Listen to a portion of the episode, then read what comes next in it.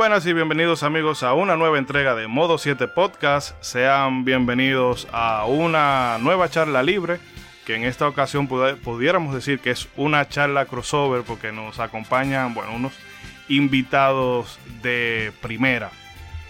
Eh, bueno, eso lo digo porque me pasaron un chequecito por debajo de la mesa.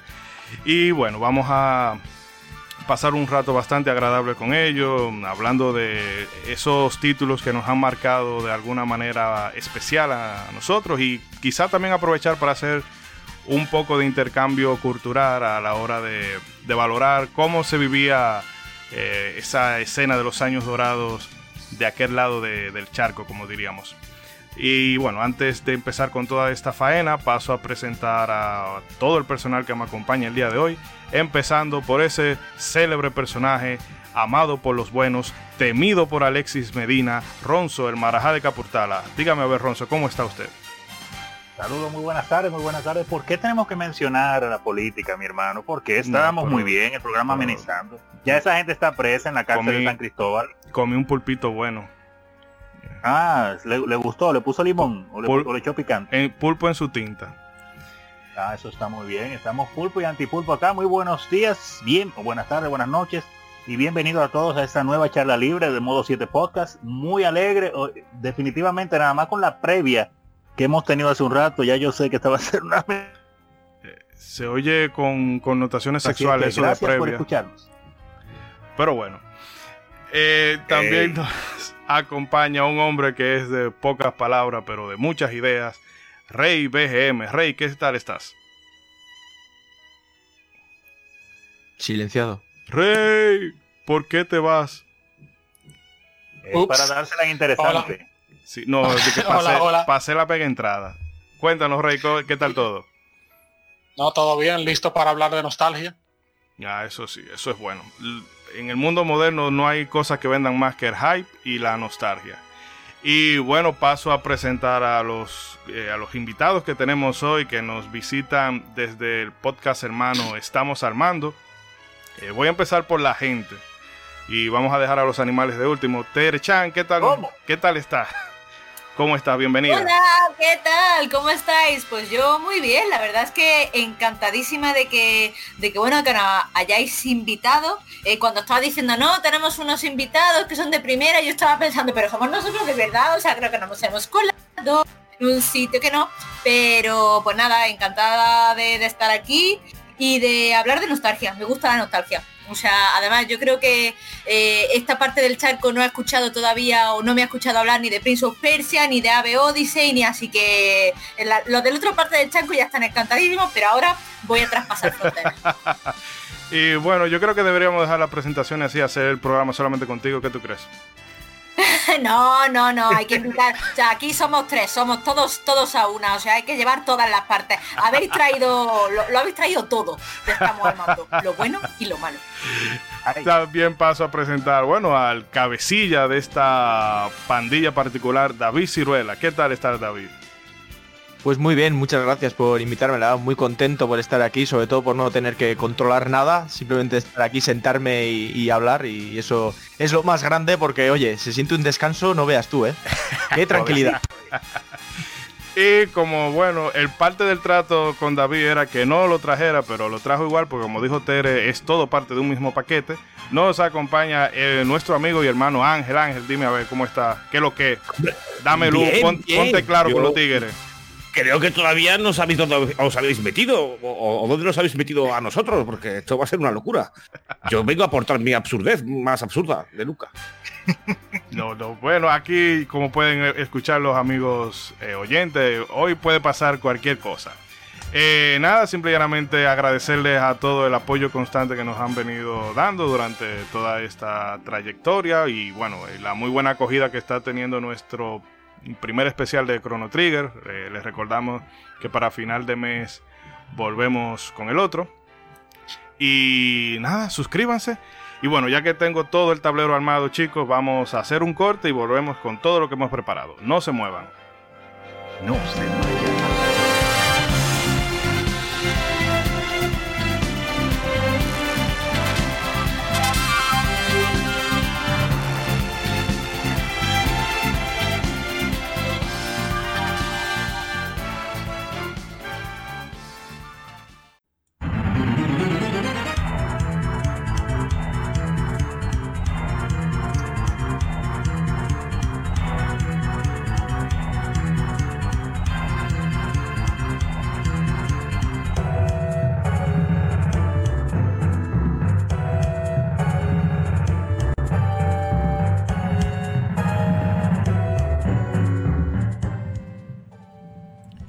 Aquí estamos de vuelta amigos, vamos, eh, bueno, a empezar faena porque estamos a casa llena. Eh, repito, vamos a hablar de esos títulos que consideramos que nos han marcado de una manera particular. Pero antes de eso, quisiéramos aprovechar ese encuentro que tenemos con nuestros compañeros de Estamos Armando, que pertenecen a otra latitud y quizás nos puedan dar, eh, no sé, contarle un poco de cómo se vivía esa época de, retro de, los videojuegos. Ya que ¿verdad? somos dos naciones, una primer mundista, una tercer mundista, imagino que habrán sus coincidencias, pero Bueno, eh, quizás eh. hayan su- sus diferencias, pero en todo caso me gustaría eh, conocer, por ejemplo, mm, eh, bueno, ya que hablaste tú Ángel, ¿y ¿cómo Sí, empezaste eh, tú con los videojuegos? Primero iba a decir que dentro del primer mundo España está la última, ¿sabes? Que tampoco hay tanta Bueno, diferencia. pero yo a, a veces mejor cola de cola de león que cabeza de ratón. Sí, eso es verdad, eso es verdad. Mira, mira, yo o sea, soy del año 87, yo conocí el mundo de los videojuegos en los 90. A principios de los 90 tuve la suerte de que mi padre trabajaba con PC desde casa. O sea, desde casa hacía parte del trabajo ya que no había internet en aquella época. Y él pues de vez en cuando me traía jueguitos, me traía jueguitos y empecé pues con un típico Tetris, con el típico Pac-Man, el Column, el Prince of Persia, los Lemming, te puedo decir una infinidad de juegos enorme, ¿no? Hasta que llegó a lo mejor el Doom, un juego ya un poquito más, más sonado y más, más, más actualizados. Y sin embargo, mis amigos, mis compañeros de mi misma edad sí que tenían consola todos y yo los envidiaba sanamente y pasaba las tardes en su casa jugando a, a diferentes plataformas, ya que tuve también la suerte de que cada uno poseía una. Uno tenía la Nintendo, otro tenía la Master System, y entonces así fue como me empecé a iniciar un poquito en el mundo del videojuego. Pero insisto, yo en casa lo que tenía era un PC y dependía muchísimo de mi padre y de cómo me comportase en casa, que casi siempre era fatal, entonces me traía poquitas cosas. Y, y los juegos se los proporcionaba pues, de forma un poquito esparro, como decimos por aquí, de forma piratilla. eh, Har, har, har, trabajo. har, har. Sí, sí. Y, y bueno, pero desde el primer momento quiero decir que fui un enamorado de la industria. Yo quedé súper convencido de que iba a ser un hobby no simplemente de niño, sino que lo iba a llevar a largo plazo. Y mírame, ¿no? Pues con 33 años sigo todavía al pie del cañón y siendo un pequeño viciado dentro del mundillo. y Tere, cuéntanos a ver, ¿cuál es tu versión? Bueno, la, la verdad es que pues la, la mía es una parecida a la de Ángel, lo que pasa es que en el sentido, mi, mi padre no, no, no trabajaba con ordenador ni nada, pero le gustaba como estar a la última y le gustaba pues tener eh, pues un PC y tal. Es verdad que yo em- empecé en, en- en el PC, por así decirlo, empecé en PC, ja, ja, qué gracioso.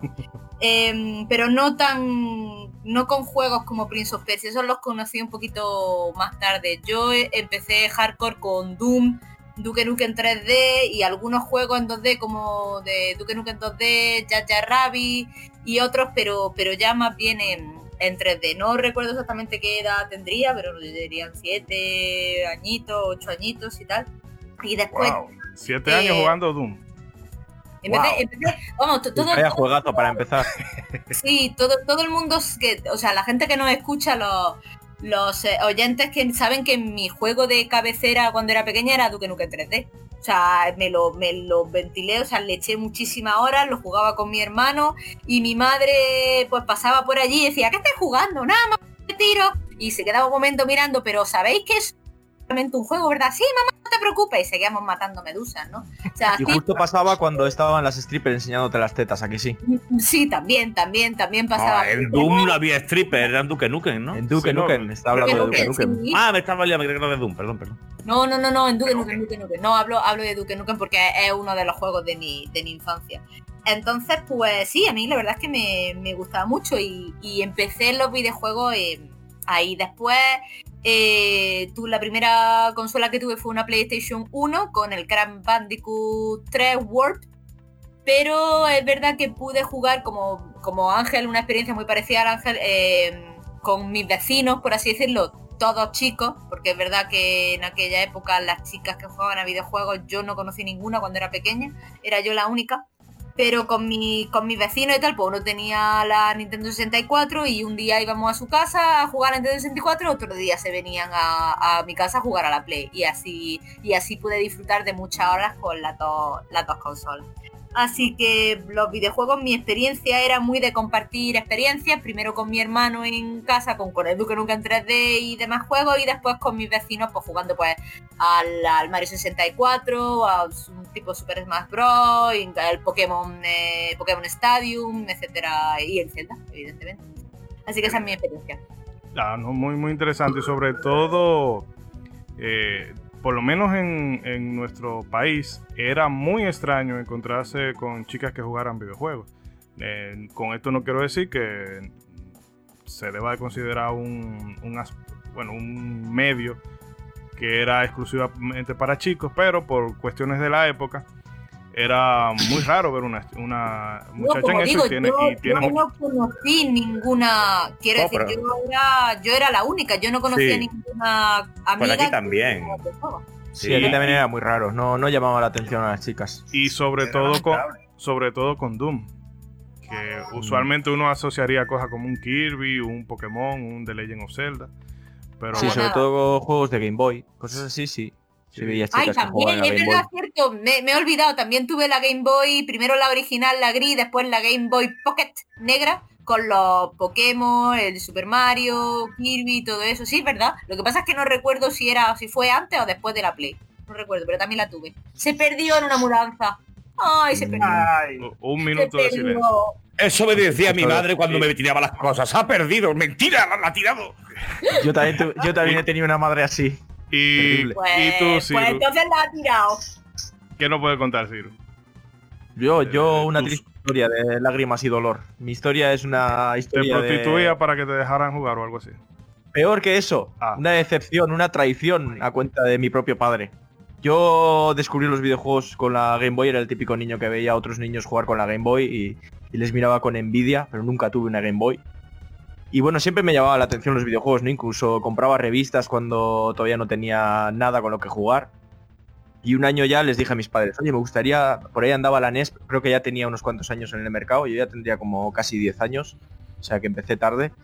Y ya les dije, oye, eh, podríais comprarme una Nintendo, ¿no? Para Reyes y tal. Bueno, si te portas bien, si sacas buenas notas, tal. Bueno, yo ya, vamos, súper ilusionado. Y ese día llegó, ¿no? Yo había sacado buenas notas, me había portado, bueno, dentro de lo que cabe relativamente bien. Yo era bastante trasto, pero bueno, las notas salieron. Y yo dije, bueno, bueno, me compran la NES, me compran la NES. Y mi padre trajo así una caja de cartón, como cuando traes un perrito, ¿sabes? Que dices, oye, esa caja a mí no me cuadra, ¿eh? No sé. Bueno, y aquí tienes tu consola y saca una, una puta Atari 2600. Que en su época estaría bien. No estuvo bien ni en su época esa pobre.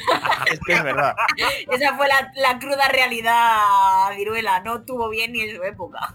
No, no, que mira, yo tengo ahí la vitrina y veo la NES, veo la Super Nintendo, la Nintendo 64 tal, y veo la Atari y es como, "Oh, Dios, me recuerda el dolor, el sufrimiento de, de aquel momento. Es que no flashback, flashback de Vietnam. Totalmente, o sea, lo vivo así. Y es que encima mi padre se lo. Le, otro padre le dio la consola, ¿no? Para que la arreglara, porque mi padre arreglaba rollos. Y cuando la arregló y se la devolvió, pues le dijo, no, ya no la quiero porque al chaval le compraron una Nintendo. Ah, bueno, pues se lo doy a, a mi hijo, que total será lo mismo. Lo mismo.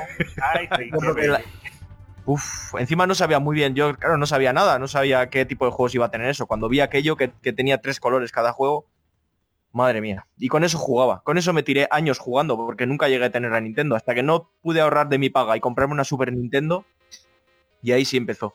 Pero vamos, así, nunca mis, mis padres me compraron juegos de regalo. Tuve que siempre que ahorrar de mi paga, de quitarme de todo, así que nunca pude darme al alcohol desde jovencito. David, aquí, aquí toca, aquí toca solo de armónica triste. Yo no es por nada. Eh, tip. Solamente. Pero Así es como me siento. esa es la armónica del destino. No, que fíjense, Totalmente. aunque en el caso de, de David, eh, ¿verdad? sus padres se la jugaron.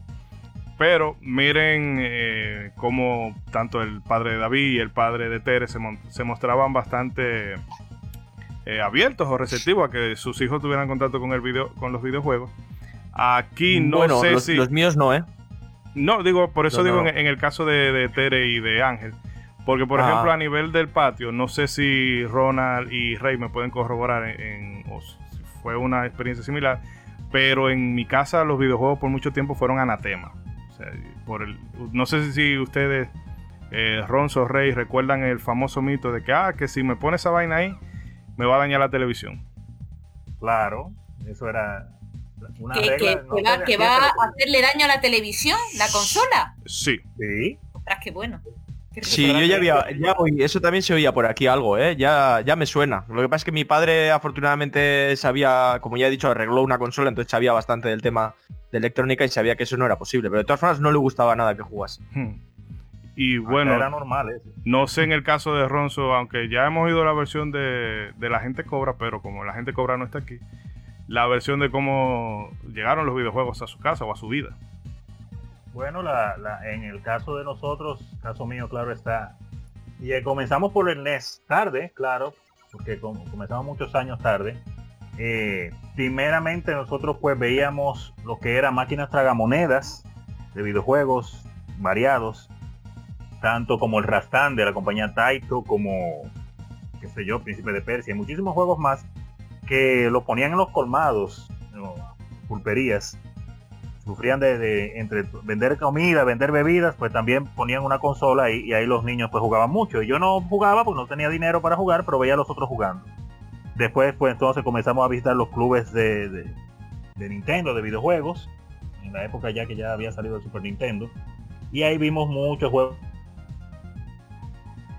juegos más, pero igual, así que los veíamos y de vez en cuando, de mal en vez, uno iba y alquilaba media hora o una hora y se divertía jugando algún juego de esos tiempos. Entonces ya fue con el Nintendo que un, unos familiares que tenían un poco más de dinero eh, tenían un NES, Nintendo Entertainment System, y con cambiaron al Super Nintendo, entonces ya no iban a usar el Nintendo, se lo, entonces mi padre rápidamente habló con, con esos familiares, le dijo, ya no lo van a usar, pues préstamelo para mis hijos, y se los trajo, y nos regaló un NES eh, a mediados de los 90, y ahí fue que tuvimos pues la introducción al mundo de los videojuegos, vino como con 10 juegos, de los cuales creo que uno o dos eran buenos. Todos los otros eran puros disparates, pero por ahí comenzamos el camino. En, en nuestro caso siempre fueron receptivos con que nos divirtiéramos, pero sí persistía el miedo de que dañáramos por los televisores y esas cosas. Eso era una, una creencia muy arraigada de que se iba a dañar el televisor por jugar mucho o por, por tener el volumen muy alto, porque el brillo estuviera muy alto, lo que sea. Y aunque sí nos exhortaban o dejaban jugar, pero era con control, era con control. Hay veces que Es solo que- era los fines de semana.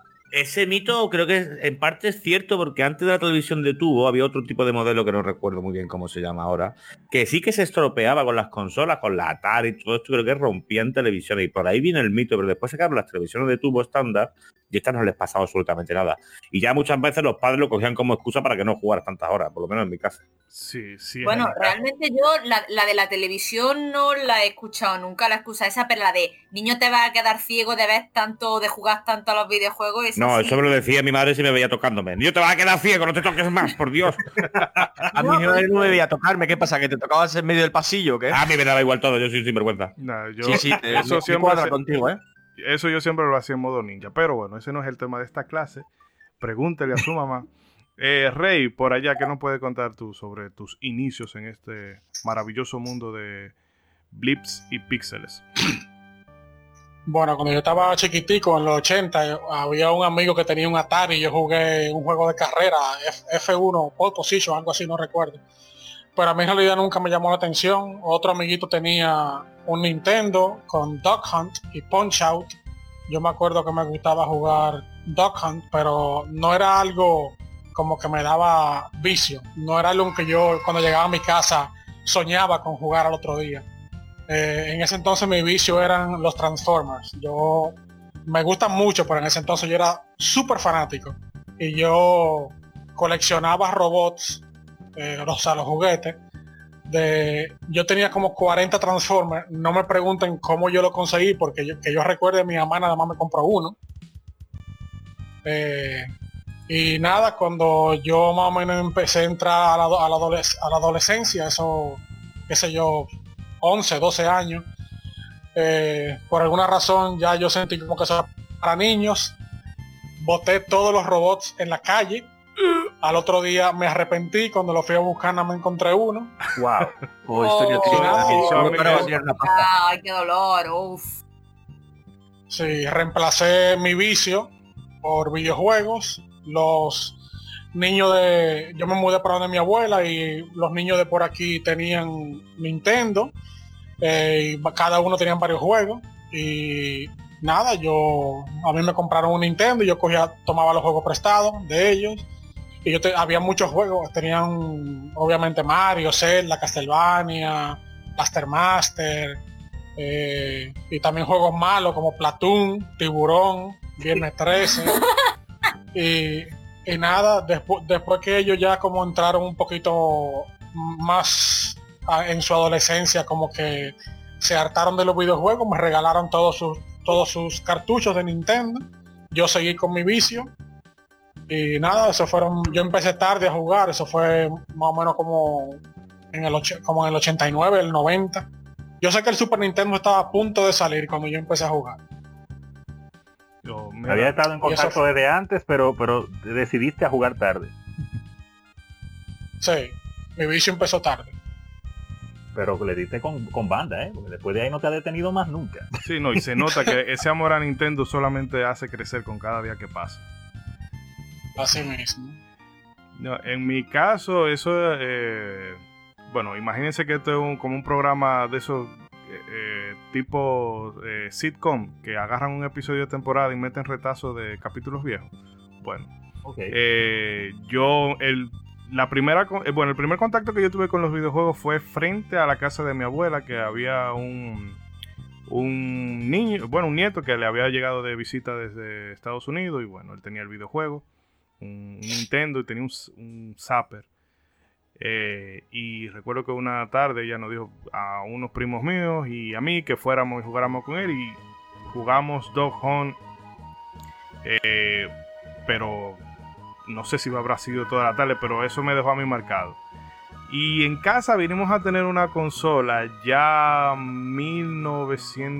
1992-93.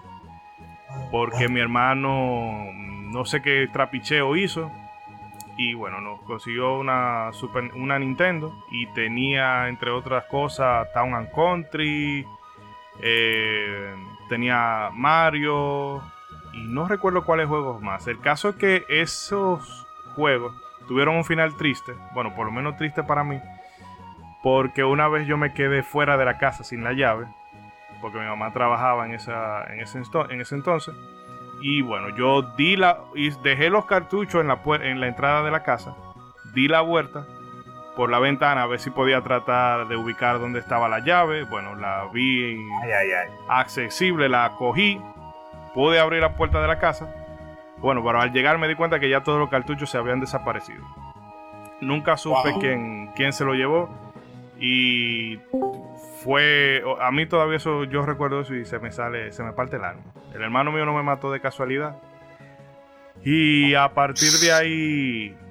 eh, aunque yo siempre tenía más que nada, era un Super Nintendo, por la particularidad que existía aquí, los clubes de Nintendo, que para los muchachos, le- les- bueno, lo- los invitados les explico, que un club de Nintendo básicamente es un señor que tiene un garaje, pone tres televisores y a cada uno le pone una consola y te programa el tiempo a- acorde a lo que tú le pagabas. Y bueno, eso a uno le dio la facilidad de, de, de acceder a un PlayStation cuando ni soñar con conseguir uno.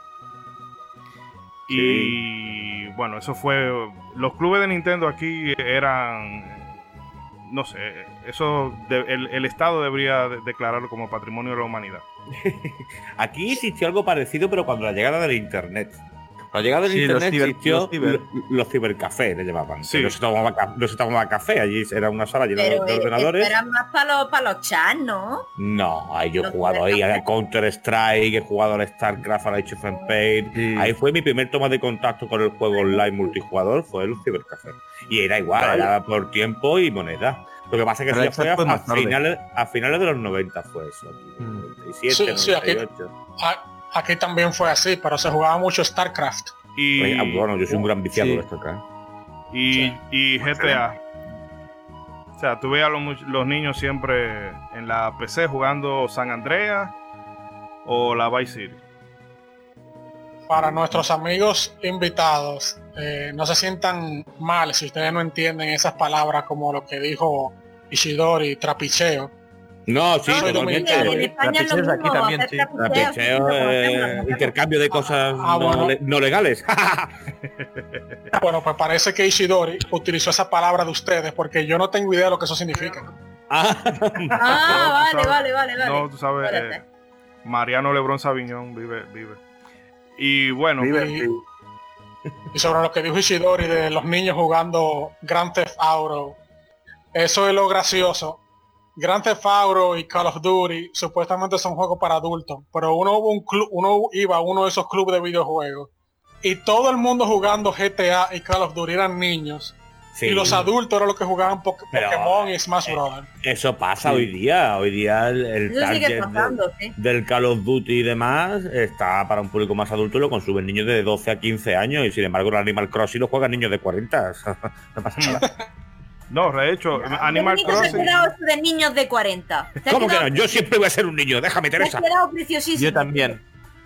No, que Animal Crossing es el sueño de muchos millennials porque le permite tener casa, le permite pagar sus Y cuentas. plantar nabos, dilo ya, plantar nabos, Isidori. Sí, cosa, que- cosa que en la vida real no, puedes Quiero hacer. decir, o sea, no solamente plantarlo, sino Es comerciar un sueño cumplido.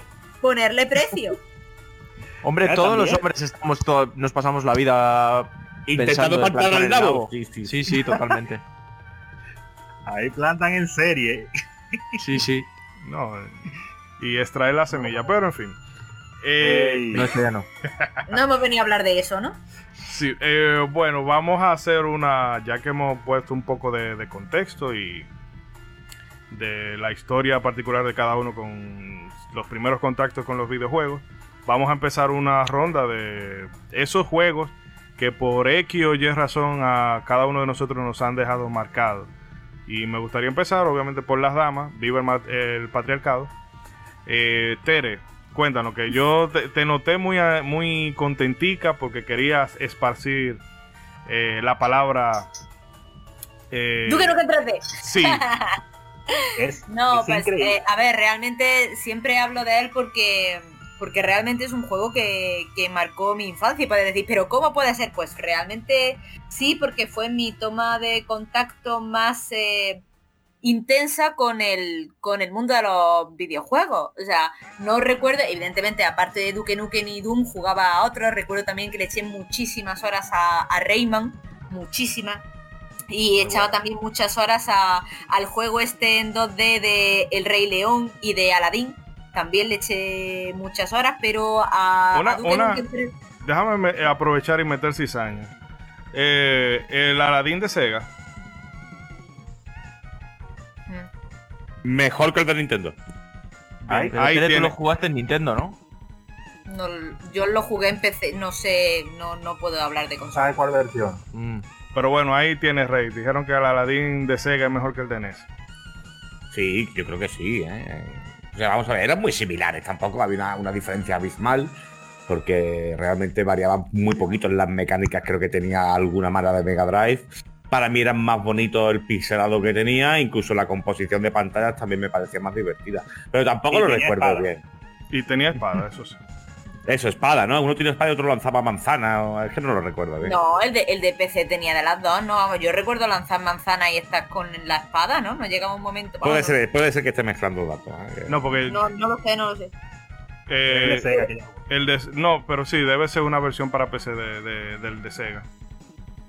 Si Puede- si puede ser, yo sí que espada- lo si tenía pesada no, no era el de Super Nintendo. Si tenía espada no era el de Super Nintendo. Yo recuerdo un PC uno muy pequeñito de la Bella y la Bestia, pero era como un juego puzzle de estos para, eh, para enseñar a los niños. Y, hostia, pues también le pegué bastantes horas ya a esa mierda. Pero digo, no sé si Rey Puede quería. ser, ahora que has dicho el de la Bella y la Bestia, me está, me está queriendo sonar que yo también he jugado de la Bella y la Bestia. Es que de Disney jugamos a muchos. De hecho, en PlayStation 1, el Eran buenos, Hércules, ¿eh? el Tarzán, todo eso. No eran malos juegos, a pesar de venir de una marca, digamos, que muchas veces decimos que los juegos que vienen de una película, serie, lo que sea, suelen ser malos. En aquella época esos juegos mm, cumplían bastante correctamente, yo creo. Cumplían con la dificultad como el Rey León, que no se podía casi ni acabar. Ya, ese sí. Ese sí, ese yo le, yo le cogí mala gana a los juegos de Disney después, después de ese, duré mucho tiempo para volver a jugar uno. Precisamente por eso, porque la dificultad fue tan intensa que, que no quedé con gusto, con gusto, ¿eh? Eran los Souls de la época. Oye, el, el Rey León. No, sí, no puede ser que- porque Dark Souls inventó los videojuegos. No A veces lo parece, ¿no? no- no existía nada antes de los Souls. Pero digo, Rey, ¿tú querías comentar algo? Tú lo que quieres meter No, no, no, no, no, no, no. Bueno, bueno, bueno, no, está bien. Tere, continúa con, con lo que nos contaba sobre... Estaba hablando de Duke Nukem, del 3D. señor. Exacto, Duke Nukem, Lord. Duke Nukem 3D. Y bueno, como digo, e- ese fue la mi inmersión más profunda en los videojuegos por eso, porque era un, un videojuego para no para niños, evidentemente, yo con 7 años pues no creo que fuera el, el, videojuego más adecuado. Pero bueno, eh, al final era, era mucha diversión. Yo la verdad es que me... Diversión era, era una especie de dicotomía entre diversión pero miedo. Sobre todo cuando te iba a las partes en las que te tenía a lo mejor que sumergir y agua. Porque de hecho hay uno de los niveles que es entero, imagínate, eh, sumerge en una ciudad y tienes que ir por, por debajo, o sea, por el agua, metiéndote entre los escombros de la, de la ciudad o del edificio que se, ha, que roto, buscando pues una tarjeta, que era la tarjeta que tenías que ir metiendo en las diferentes puertas para hasta al final pues llegar a la puerta final que era con el símbolo del Duque Nukem y le dabas un puñetazo y ya pasabas de nivel. Yo recuerdo esa, esa adrenalina de decir, quiero, quiero bajar al agua, pero mi hermano que estaba muchísimo, mi hermano es cuatro años más pequeño que yo, pues si yo tenía siete, él me parece que tenía cuatro, y decir mi hermano, pero es que hay medusa, y yo, pero es que hay que matarla. Y mi hermano, yo no. Y recuerdo una vez que, que dijo, yo no miro, digo yo, pues tú no mires, pero dale al botón, que me parece que era al control de disparar. Y entonces pues yo, pues jugábamos eso eh, en el mismo teclado, jugábamos los dos y era, pues tú no, pero dispara. Y entonces pues, pues fue un juego que, eso, que, a mí me, marcó mucho en el sentido de que me divertí muchísimo, jugaba con mi hermano y es verdad que había ciertas cosas que no entendía o que, o que bueno, te sonaban raras, como por ejemplo, pues llegar a la tienda esta que era una que era un videoclub, pues llegas a la parte donde está de, de mayores de 18 y ves señorita en la pantalla y tú dices, pero ábrete pantalla que yo quiero mi, mi vida. O sea, porque normalmente detrás de esas pantallas había una botella de vida, un botiquín. Y no le hacías caso a eso. Después, claro, lo ves que ahora tengo la edición del, del 20 aniversario y dices tú, pero ¿cómo podía estar yo perfectamente aquí mirando pues, pues tetas de las prostitutas y metiéndole dinero ahí en el tanga? Pues bueno, pues pues al final, pues, pues al final terminaba matándolas, ¿no? Pero, pero, pero bueno, pero lo hacía. Y, y nada, y entonces recuerdo que, que eso, que ese videojuego, digámoslo así, punto uno, me, me, me introdujo a los shooters en primera persona, que después deseché durante un tiempo en, en PlayStation 2 y demás, pero me introdujo a eso, me pareció muy divertido, jugaba mucho con mi hermano y bueno, y aprende un poco de, de la vida de este, de este señor fanfarrón y americano macarra que, que bueno, que tenía que básicamente destruir, destruir aliens y salvar el... Eh, una pregunta, ¿en ese se podía mear ya? Sí, podía A mear- lo que te gustaba era mear con el personaje. Y te Sí. subía vida, ¿no? O mear no. Creo que sí. Mear, pues no recuerdo si te subía, pues puede ser que te subía. Creo que si llevabas mucho sin te subía 10 puntos de vida. Pues, pues puedes, puede ser, yo no, yo no me acuerdo. Pero una de las cosas que más me gustaba del juego es que tenía un montón de zonas secretas. O sea, tenía Sí. muchísimos secretos. O sea, tenía muchísimas zonas de empiezas la pantalla, pero si saltas para atrás y de pronto te metes dentro de una ventana que no parecía abierta, pero que sí. O sea, tenía muchísimos secretos. Y esos secretos, eh, porque además la- las pantallas eran bastante cortitas, se pueden se pueden eh, terminar en, en muy poco tiempo. Pues era el descubrir secretos. Mira acá el- el- la RPG. Ah, mira, pues aquí hay un calendario que si le dan, te, te da acceso a unas cámaras donde ves dónde están los aliens. Y la Sí, verdad es que además hacían referencias a películas y otros videojuegos. Sí, te encontrabas al Terminator aplastado en una prensa. eh, lo que has dicho tú del póster hacía referencia a la película aquella en la que se hacía un túnel el tío y lo tapaba con un póster para escaparse de la cárcel. Ah, totalmente. Mm. Oh, Entonces mira, no un montón de detallitos chulos. Te encontrabas al tío de Doom y el tío decía una frase, así que este era el mejor soldado de, de Doom. Como Sí, poniéndolo de es que eran, rivales directos y yo creo que Sí, es verdad a que Tomb Raider marcaron, también. marcaron una época muy importante en el mundo del shooter y, y el problema que tuvo que se fueron tan ambiciosos con el proyecto del Forever que trataron tanto en sacarlo que ya pasó de moda el género, el macarrismo, el gamberro y no sé. Se desvirtuó un poco la, la IP, la saga se vino abajo después de ese juego. Una pena, ¿eh? porque siempre el, el gamberreo mola. Sí, el gamberreo mola. Eh, Ronzo, disculpe, te iba a decir algo. De... No, no, no, comentando eso mismo, que es una pena, ese título eh, primero eh, me- maravilloso que haya comenzado Tere con ese título, eso, eso hay que ponerlo en el, en el libro de la historia de los videojuegos. Una niña que comenzó su vida videojueguil con Duke Nukem 3. Así está, Ronzo, así se ha quedado, así se ha quedado. Pero, eh, verdad. Sí, sí, no, y que ese juego fue, yo lo disfruté pero muchísimo y pues igual como mencionaban, fue lamentable todo lo que tardó la Forever porque uno se gozó tanto con las diferentes versiones que salieron, las rejugábamos y las re que te jugábamos, algunas censuradas para consolas ya caseras, las versiones de PC principalmente, claro, las mejores, las que venían más crudas y, y eran eso, la rivalidad con Doom, eh, a pesar de que utilizaban un diseño de niveles parecido, con muchas zonas secretas, esas cosas, mucha arma, mucha violencia, pero tomándoselo un poco menos en serio y yo en mi caso cuando lo jugué ya eh, pues claro entendía un poquito de inglés y entendía las frases que él decía yo me reía muchísimo teníamos teníamos un fan club realmente de del Duke Nukem Bueno, es que hay muchas, vamos, la frase de Come get some piece of cake. Y todas esas es que se, se te quedan marcadas, sepas son. A ver, si sabes inglés más, ¿no? Pero, pero se te quedan marcadas. Sí. Yo me acuerdo de cuando pasabas mucho tiempo sin hacer nada, se crujía así los dedos y decía, ¿Are you waiting for Christmas? ¡Ay, es verdad! Are you waiting for Christmas? ¡Ay, qué buena! Yo soy cortito y relativamente hace poco pillé lo de que los policías fueran cerdos, porque a los, los americanos llaman pija a los policías, ¿no? Y creo que venía por ahí la referencia. era un Exacto. insulto era un insulto totalmente. Claro, claro. Así de irreverentes eran. La verdad es que era un juegazo, porque sobre todo venías de un juego como Doom, donde estaba genial, ¿no? Pero los escenarios eran un poco, eh, pues ese ambiente demoníaco, ¿no? Muy irreal. Y luego ibas al Duke Nukem y lo especial que tenía era que jugabas en escenarios que parecía, pues, eh, tu barrio, por decirlo de alguna forma, ¿no? Calles más reconocibles. Y eso es a mí lo que me, me hizo boom en la cabeza, decir de repente, joder, hostia, estoy jugando aquí que podría ser perfectamente calles reales. Un cine, un... etcétera. Exacto y que el Y vamos, personaje y sí te hacía sentir era, mejor esto era- era un cine, Mm. pero también había un, un estanco, una librería, o sea, es que era todo lo que podía realmente, un restaurante japonés, dentro de la cocina, donde te podías quemar si te subías encima de las Sí, parrillas. Yo creo que era la primera vez que veía un videojuego donde el escenario eh, era tan importante o me hacía... No sé, porque en Doom creo que, bueno, sí, el escenario jugaba un papel importante, pero lo Bueno, que más era yo el tenía- yo creo que más simple, si entraba en la lava te quemaba, pero, Sí. pero poco más, en sentido quiero decir que es bastante más lógico, pero lo del Duque Nukem, que además había una parte en la que tenías que entrar por las parrillas, que era como una especie, como en un restaurante de sushi, era como recto, o sea, era circular, entonces tenías para encontrar un corazón de estos biónicos, el corazón típico azul, tenías que entrar dentro de las parrillas y hacer el recorrido en redondo quemándote. Sí, sí, Mm. totalmente.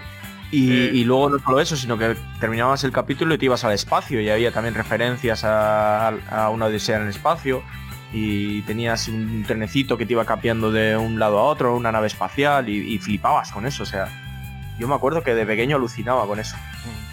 Y Rey, ¿tú lo llegaste a jugar de casualidad? Porque yo realmente con Duke Nukem, eh, fuera de las veces que lo habré visto a Cobra o a Ronzo jugarlo, no, no tuve mucho roce con él. ¿Elo, Rey? Ah, perdón, que tu voz se cortó y no, no escuché mi nombre. Eh, no, yo nunca tuve acceso a una PC hasta como el 98, cuando el internet se puso popular o, o- o asequible para el público general. Yo, yo nunca vi una PC, nunca jugué nada en una PC. Yo conocí Doom en el Super Nintendo, que como saben corre como mierda. Eh, pero era lo mejor en ese momento bueno, pero yo nunca, yo nunca fui fanático de los juegos de primera persona. Yo, a mí la, ese tipo de juegos usualmente era muy violento y a mí como que nunca me ha llamado la, mucho la atención la violencia. Eh, ni en película ni en nada. Entonces como que ese tipo de juegos así primera persona. Yo siempre he sido más, más de RPG. Eh, Japonesa, obvi- obvia- ja- japonesa, obviamente, porque imagínate, jugaba consola. Entonces como que du- juego- esos juegos de primera persona yo lo, yo los conocía por revista. Tal vez en algún club alguien la jugó, pero no nunca fue nada que me llamara la atención. No, no recordáis Mi prim- ninguno. Ah, Lo que pasa es que a mí, sí, no, escúchame, para terminar, lo que pasa es que a mí como que me gusta más, más los primeros per- juegos de primera persona realista. Por eso fue cuando yo vi GoldenEye la primera vez de 64. A mí el juego me encantó, porque era todo realista, era en, la tierra. Bueno, ya Eh, empezamos con el GoldenEye. Madre mía, David, te han quitado Hostia, el juego. GoldenEye me ha quitado el juego, tío. El juego que más me ha marcado en la vida. O sea, así de claro.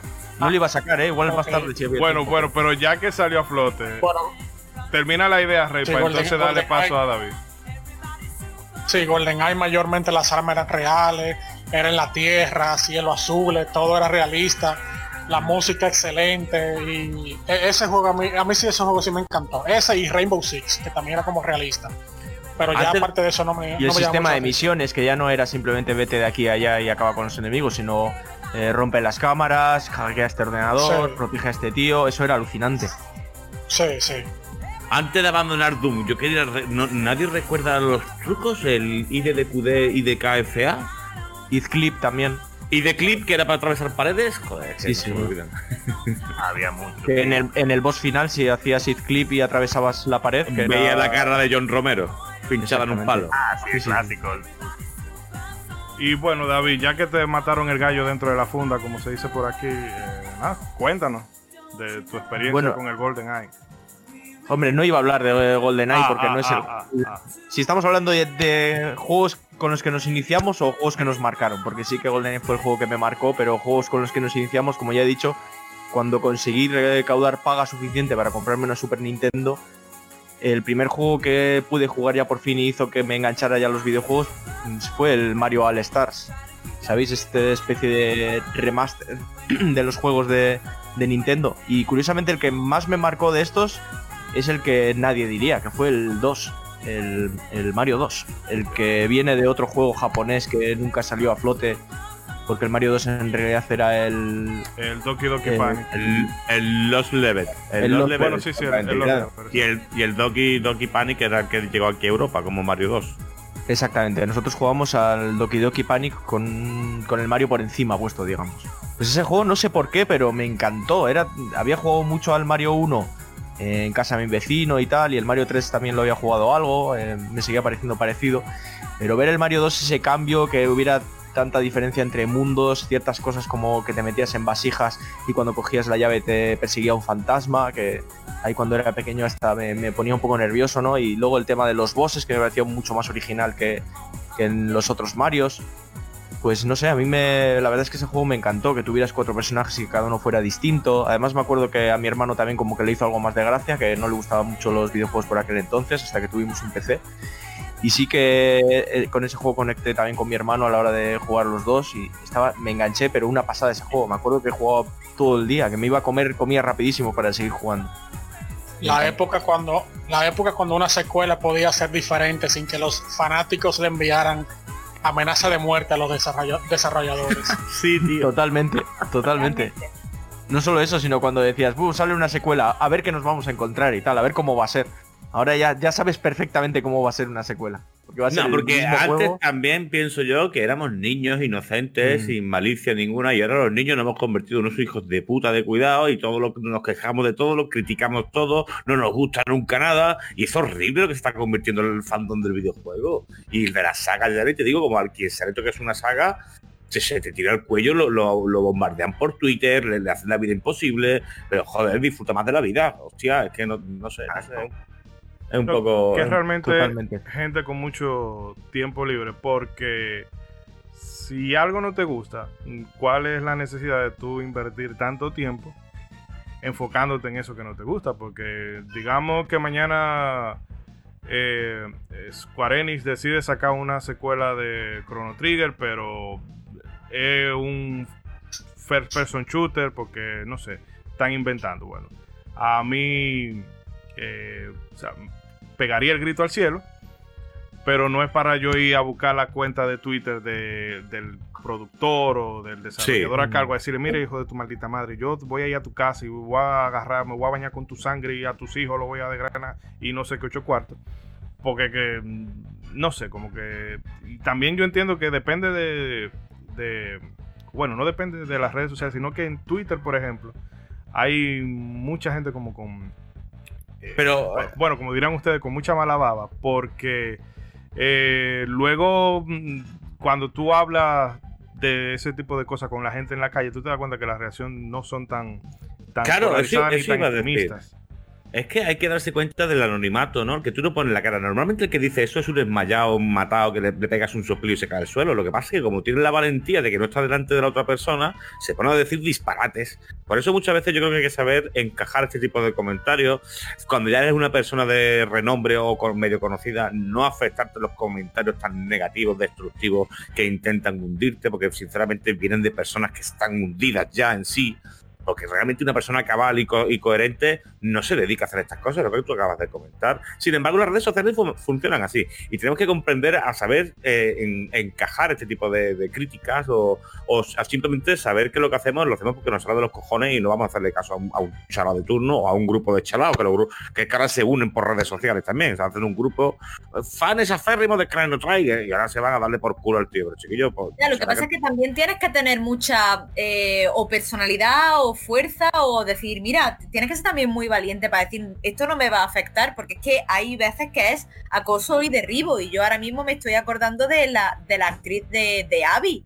De Pero Abby, la actriz de doblaje, sí, pero vamos a ver, para que tú veas que hasta qué punto de absurdo que se mete con una, una persona que le pone la voz leyendo un guion. Esa mujer, ¿qué culpa tiene de- del personaje? Esa Por mujer eso la te digo encontró- Encima lo que- hizo muy bien. que la gente, o sea, el fanatismo va hasta Absurdo. momentos, es totalmente absurdo, no es solamente que seas el fan, es que a Ah, una eso, persona mira, le una voz.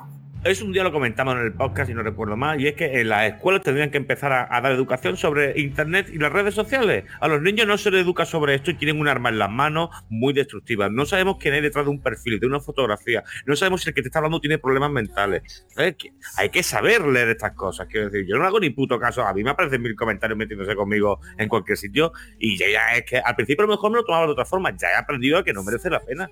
Yo estoy con quien se lo pase bien, con quien disfrute, con mis amigos, y no voy a estar echándole cuenta a un majara de turno que se divierte criticando lo que haga, lo que haya hecho, lo que fuese a hacer o lo que estuviera por venir. Es que al final es lo que digo, hay que tener una mente más abierta, saber que las redes sociales es una herramienta muy novedosa que todavía no domina la sociedad.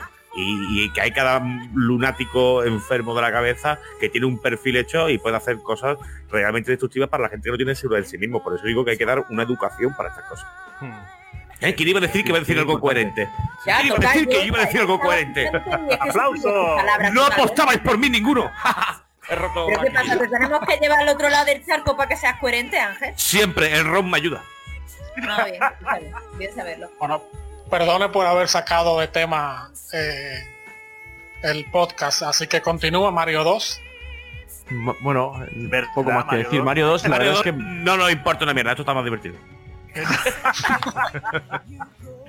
ya os estáis arrepintiendo de invitar a Ángel. Y espérate, déjame, No, déjame, déjame Esto es mutearlo. De. Sí, sí, de la mutearle, sala. mutearle.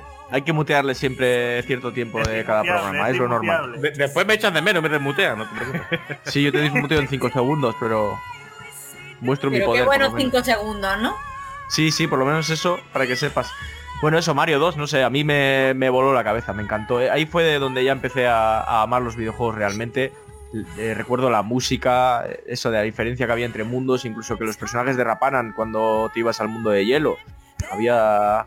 Me acuerdo que podías cavar, eh, había pantallas donde te tragaba la arena y podías ir bajo tierra. Es que la diferencia con los otros Marios me parece que era, era brutal. No sé, Sí, con aquella mentalidad, habiendo visto lo poco que habías visto, te, te volaba la cabeza realmente. bueno, aprovecho para hacer el spam de que le dedicamos un episodio completo a Super Mario Bros. 2. Sí, Y en lo escuché.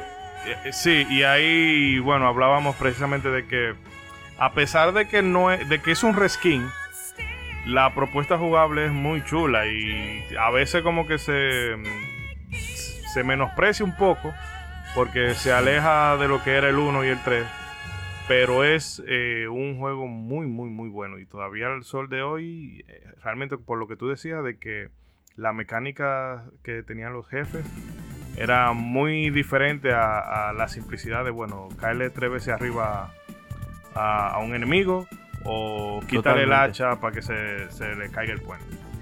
Tenías que arrojarles cosas, normalmente huevos que te tiraban ellos mismos, pero luego había enemigos que eran un poco más difíciles, que te disparaban, que se movían mucho por, por el nivel. tenía una vuelta de tuerca que en los otros Marios no ibas a encontrar y la verdad es que a mí eso me gustó bastante. Lo recuerdo incluso más que el Mario World, aunque en Mario World lo tengo como un mejor juego, pero no sé, me pilló más virgen, entonces lo recuerdo como algo que me voló la cabeza y dije, hostia, los videojuegos ahora sí que me encantan. Y bueno, vamos a desmutearlo. era una fórmula que no se entendía, definitivamente. Va, va a desmutearlo ya. Sí, no, no, Mm. termine la idea, Ronzo, disculpe. No, iba solamente quería hacer ese comentario que definitivamente era un- una mecánica algo nuevo. En el caso yo había jugado ya otros Marios antes de jugar la Super Mario Bros. 2 que conocimos. Y, y, pues definitivamente esa mecánica nueva, totalmente diferente, pues enganchaba de una manera. Que igual yo cuando lo agarré, pues no, no, lo, no, lo- no lo soltamos, mejor dicho, en mi casa, hasta que lo terminamos. Fue increíble. Y bueno, vamos ahora sí, lo desmuteamos para darle el turno a la palabra. Bueno, Ángel, cuéntanos, ¿cuál sería ese juego que, que te marcó? A ver, pues. Uno de ellos.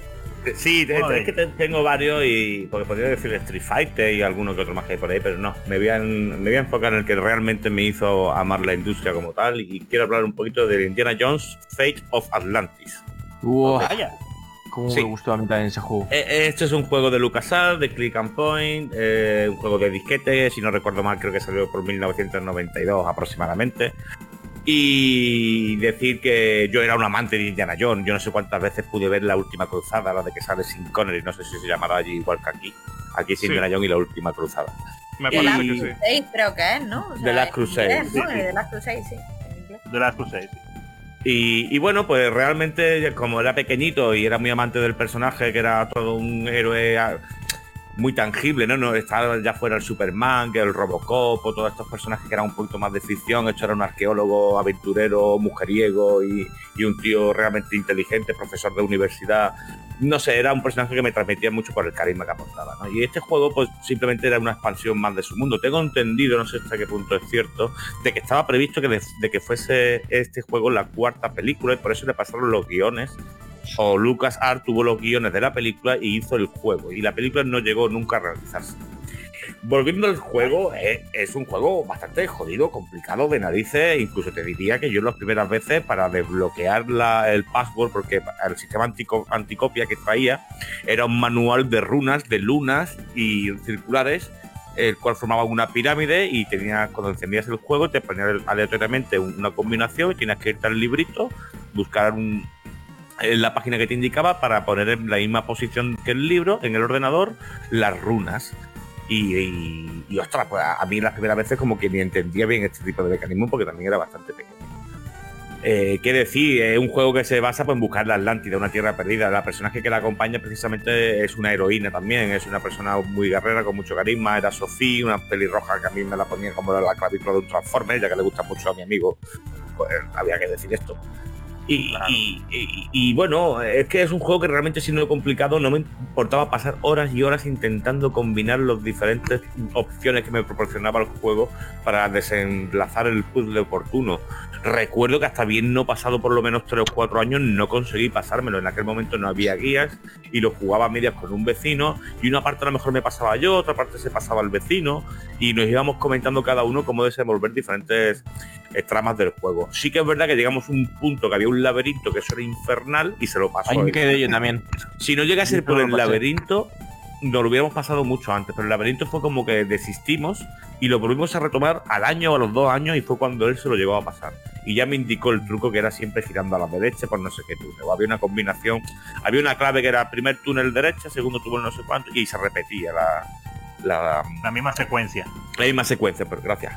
Y bueno, lo tengo muy hincado en el cerebro porque precisamente es uno de esos juegos que aunque pasaban años, eh, y hoy día, ¿no? Aunque pasen años, creo que es, es muy rejugable, es un juego que te transmite muchísimo, te daba diferentes opciones, no sé, lo- lo- los mm, diferentes entornos que te veías, que lo mismo te veías en un- una universidad, que te veías de repente en una jungla, que te veías en un desierto, que te veías en la noche americana, hasta llegar a la Atlántida y la lucha contra los nazis, que tu enemigo eran los nazis que perseguían el mismo motivo que tú.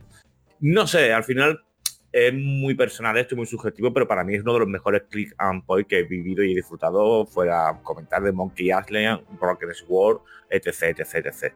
Y a mí será me gusta porque- mucho más que el Monkey Island, ¿eh? Monkey Island Sí. era muy gracioso, era más graciosete, Sí. se puede decir, tenía más humor. También era muy difícil los Monkey Era, Island, ¿eh? era más difícil todavía Monkey Island, demasiado para mí.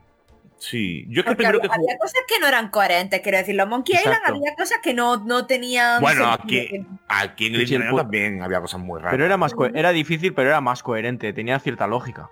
Yo que sé, usabas una bujía con el motor del coche o tal, o... Sí, yo es que antes probé, de encontrar, pero... probé la última cruzada y, y, claro, evidentemente, cuando tú te quedabas atrancado en el juego, si veías la película sabías perfectamente lo que tenías que hacer o cómo seguía la secuencia de la película.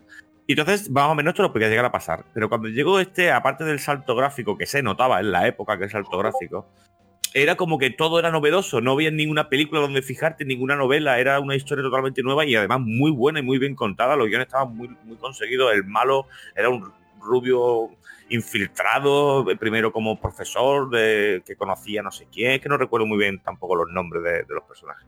Pero no sé, es de mis juegos de la infancia y creo que se han dejado de hacer las aventuras gráficas de este tipo de point and click. Lucas Art, no sé si la tiene Disney o quién tiene el derecho de estas IP, pero sí que han rescatado, por ejemplo, han remasterizado hace poco el Full Throttle, que es un juego también que me gustó mucho de moteros, de Click and Point, y me gustaría ver lo mismo, pero en el, en el Defect of the Atlantic. Y además creo que Indiana Jones, si lo sacamos bien, vendes. Yo creo que es un personaje Bueno, y, atempo- atemporal. y todavía si lo sacan mal, como en la película, la última Uh, eh, película. esa no existe, esa no existe. Eh, la, de la, la de la calavera de cristal, ¿no? Esa. Sí, que- ¿no? Esa, eh, eh, corremos hizo- un hizo una millonada.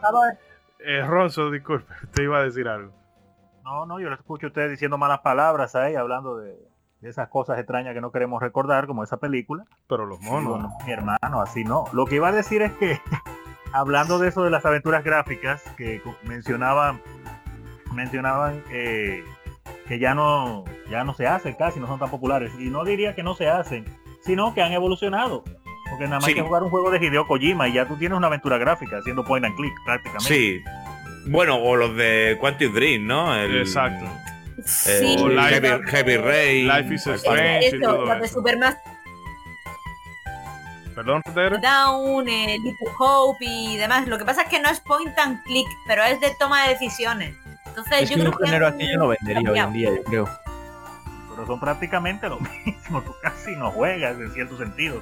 En estos juegos hay, hay una cantidad de juegos ahora que las compañías se Mm. esmeran tanto en, en crearte una historia y una aventura y te ponen muchos cinemas, display, muchas secuencias y se olvidan de la parte del juego, de jugar, de, de darte una experiencia agradable. Entonces, yo Pero para mí no bueno, está pero- mal, ¿eh? pero- Al final, si el juego. Quiero decir, por si el ejemplo, juego otro está en las decisiones, ¿Eh? que si el juego está en las decisiones, a mí no me parece mal. Te ponen como una especie No, de- pero yo de entiendo lo- película. lo- entiendo mucho lo que dices, porque eh, es verdad que los juegos hoy día de Quantum Dream no suponen ningún reto. Es simplemente No. dar para adelante, buscar a lo mejor adelante un mapa. Claro, dar para tampoco, tampoco lo pretenden. Lo que Pero quieren hacer vale, es por eso mismo de- han evolucionado para mal, joder. Era un puto desafío para este juego. no, eso no había. No, bueno, que por- yo por no ejemplo, yo para, para yo no lo lanzar veo un, mal. o sea, para lanzar ah, como un, eh, un capote a- aquí, el otro día estuve jugando al Sherlock Holmes, que creo que tú lo viste, Ángel, Sí. y este juego, a pesar de ser actual, ese juego sí tiene eh, esa esencia de point and click, de le doy aquí clic y reviso, yo qué sé, miro esta chaqueta y tiene a lo mejor una carta de alguien y tengo que revisarla entera y esa carta Es que me la llevo para dársela a no sé quién. Eso sí, ¿Qué- lo que pasa es que como te encaja, ya no sales de ahí. Es que Pero hay que realmente pretender también lo que quiere cada juego. Los juegos Mm. de Quantic Dream no pretenden esa dificultad. Lo que quieren es que no dejes de avanzar, que tomes tus decisiones. Es un juego simplemente de decisiones y de ver qué es lo que, lo que va ocurriendo con Sí, tus pero personajes. es por eso mismo la evolución ha sido una evolución un poco quiero decir, desvirtuada de lo que era el juego en sí a lo que ha llegado hasta nuestras manos. Yo quiero Pero es decir que no estoy de acuerdo con eso, Ángel, porque simplemente es un, es un género totalmente distinto. No tiene nada que ver con. Bueno, pero es lo más parecido que hay hoy día al point and click Es lo clásico. más parecido. Es lo más Sí, parecido. pero porque el point and click ha desaparecido. Igual tendríamos No, que pero ha desaparecido y eso es lo que eso es lo que vengo a decir. Ha desaparecido porque en su momento se sobreexplotó. Ahora mismo nos quejamos Mm. que si todos son Battle Royale, que si todos son estilo Soul, que siempre ha habido una moda, ¿vale? Y en los Es 80, 90 la moda era el point and click. Todos Pero han salido point juegos. and click hace no tanto y no han vendido demasiado, ¿eh? Es que eso es un producto que ya no vende. Pues precisamente porque ya tuvieron su tuvieron su momento, eh, vamos a decir, de gloria y como toda la industria del videojuego, hoy es una hoy es un género, mañana es otro. Pues hace un par de generaciones atrás, eh, tú no concebías un- una consola sin juegos de plataforma. Ahora Claro. ya, bueno, se lo tiran y Nadie ni salvo, piensa en eso. salvo Nintendo, nadie, nadie eh, te, lo, te lo compra. Esos juegos No, se convirtieron en esos juegos se convirtieron en aventuras gráficas. Claro, el point and click son aventuras gráficas, sí.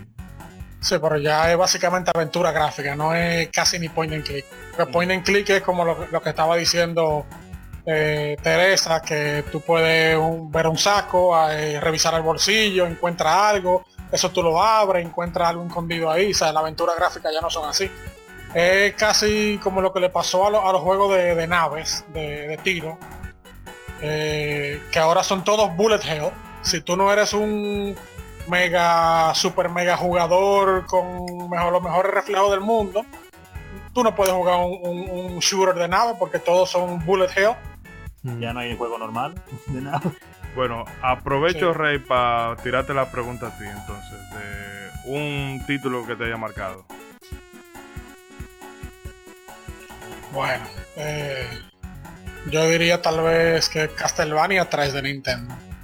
Ese juego me, me encantó.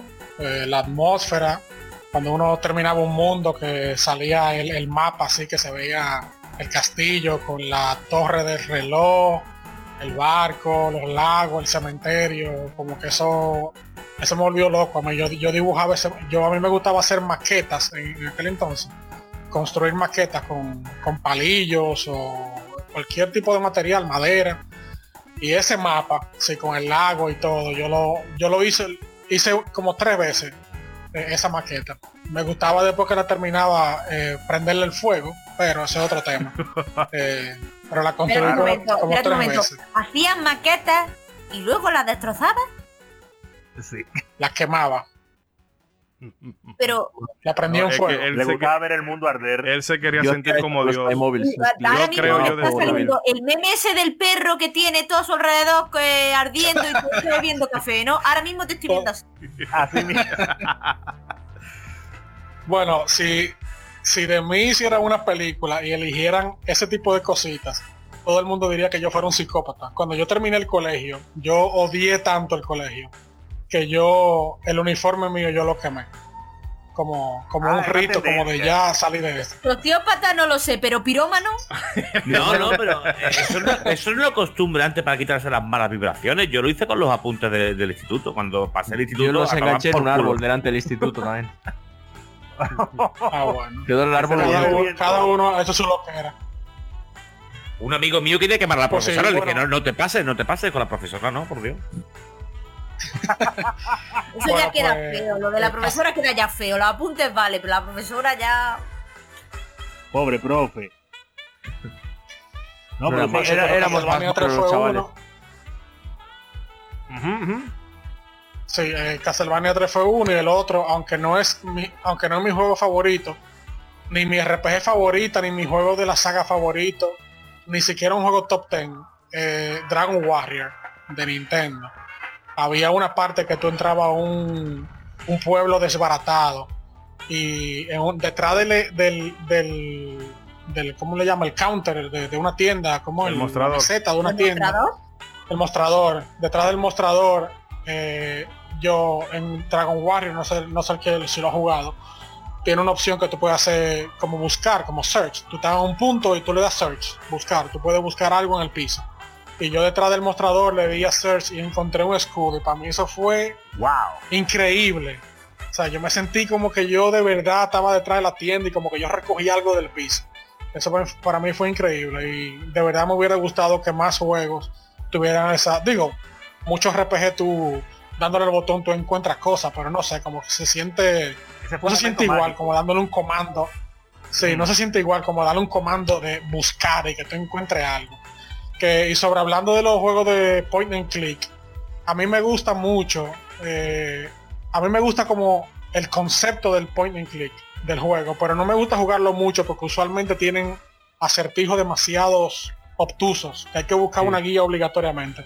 Pero yo soy muy fan de Shadowgate y una de las cosas que a mí siempre me ha gustado de los point and click, por lo menos en ese entonces, es que todo te lo describen. Tú puedes, por ejemplo, ver la opción de mirar en una ventana y te describe si la ventana está sucia, si la ventana está vieja, si eh, lo que se ve fuera de la ventana, o, tú entras a una habitación y te describe como que eso a mí siempre me ha gustado, como que te describa, te, te, te hace sentir como que como que está vivo el, área donde tú estás. eso siempre me ha gustado de los point and click. Te produce más inmersión. Era como un libro, era como un libro. No, sé si recordáis los, libros de toma de decisiones que te, al final decía. mierda. Al final de abajo te ponía si, si quieres, andar por este camino, vaya a la página 7. exacto, ¿no? Pues un poco así. No sé. Yo, por ejemplo, mi primera aventura gráfica como tal de este tipo es lo que decís, era injugable porque. Primero porque los puzzles eran muy complicados. Y después porque encima al final, si querías verlos, solo podías coger tres de seis o ocho compañeros que había, que era el Maniac Mansion. Lo mm. jugaba en una amiga. Y, recuerdo precisamente que a mí me daba el tema de eso, de la libertad que te daba dentro de lo que es la misma pantalla, de poder coger, empujar, tirar, hablar. No sé, era como un juego que era diferente totalmente a los plataformas, a los deportivos, a los de carreras. Y era porque tú te veías como dueño de tus actos, ¿no? Era un poco el sentirte el personaje, a ver qué hago. Sin embargo, los de plataforma simplemente eran de ir de izquierda a derecha, saltando y matando todo lo que se moviese. y esto me transmitía a mí personalmente por otra sensación, ¿no? El formar parte de la historia, el es que es lo que decimos, la narrativa que se tiene tanto hoy día en cuenta, en aquella época era en esto donde más se podían explayar, como dice Rey, el, describirte cualquier cosa o, el hacer un comando que el juego no quisiese que hicieses, te demostraba por qué no era, ¿no? El, bolsillo no me vale para este objeto que es muy grande, ¿dónde quieres que meta eso? Y siempre tiene como una respuesta. Mm. Bueno, eh, eh, ah. una, una preguntita, ya que mencionaste la amiga. Yo sé que la amiga fue popular en el Reino Unido, pero en, España o en el resto de Europa, Francia y cosas así, Italia, la amiga, la gente lo tenía, eso era popular. No, realmente no, no era muy popular. Esto era para, como se dice hoy día, ¿no? Para los cuatro informáticos fricazos que entendían un poquito del mundillo, era su, su, estación de videojuegos. Y era de las pioneras, incluso recuerdo que los discos tardaban en cargar y era un poquito rollo jugar en ella pero sí que te puedo decir que yo de todos mis conocidos y amigos solo la tenía uno.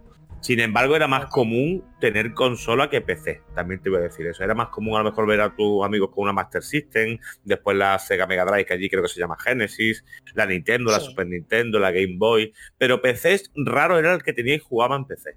Eso, por eso yo era el rarito del grupo. Yo era el que tenía el PC y tenía también juegos o acceso a juegos más para adultos. Yo recuerdo haber jugado al Larry de muy pequeñito, que era una aventura gráfica pornográfica. Y, o sea, pornográfica, no se veía tampoco nada, pero el tío era un sinvergüencilla, iba ligándose a universitaria y esto. E incluso estando en inglés, uno intentaba darle a todo a ver si veía una tetilla por ahí, ¿sabes? Pero una tetilla pixelada además. Pero bueno, era, eran cosas como. ¿Y se veía? Porque ya sí, la ¿eh? Pero sí, era la, pero cosa, pero se veía.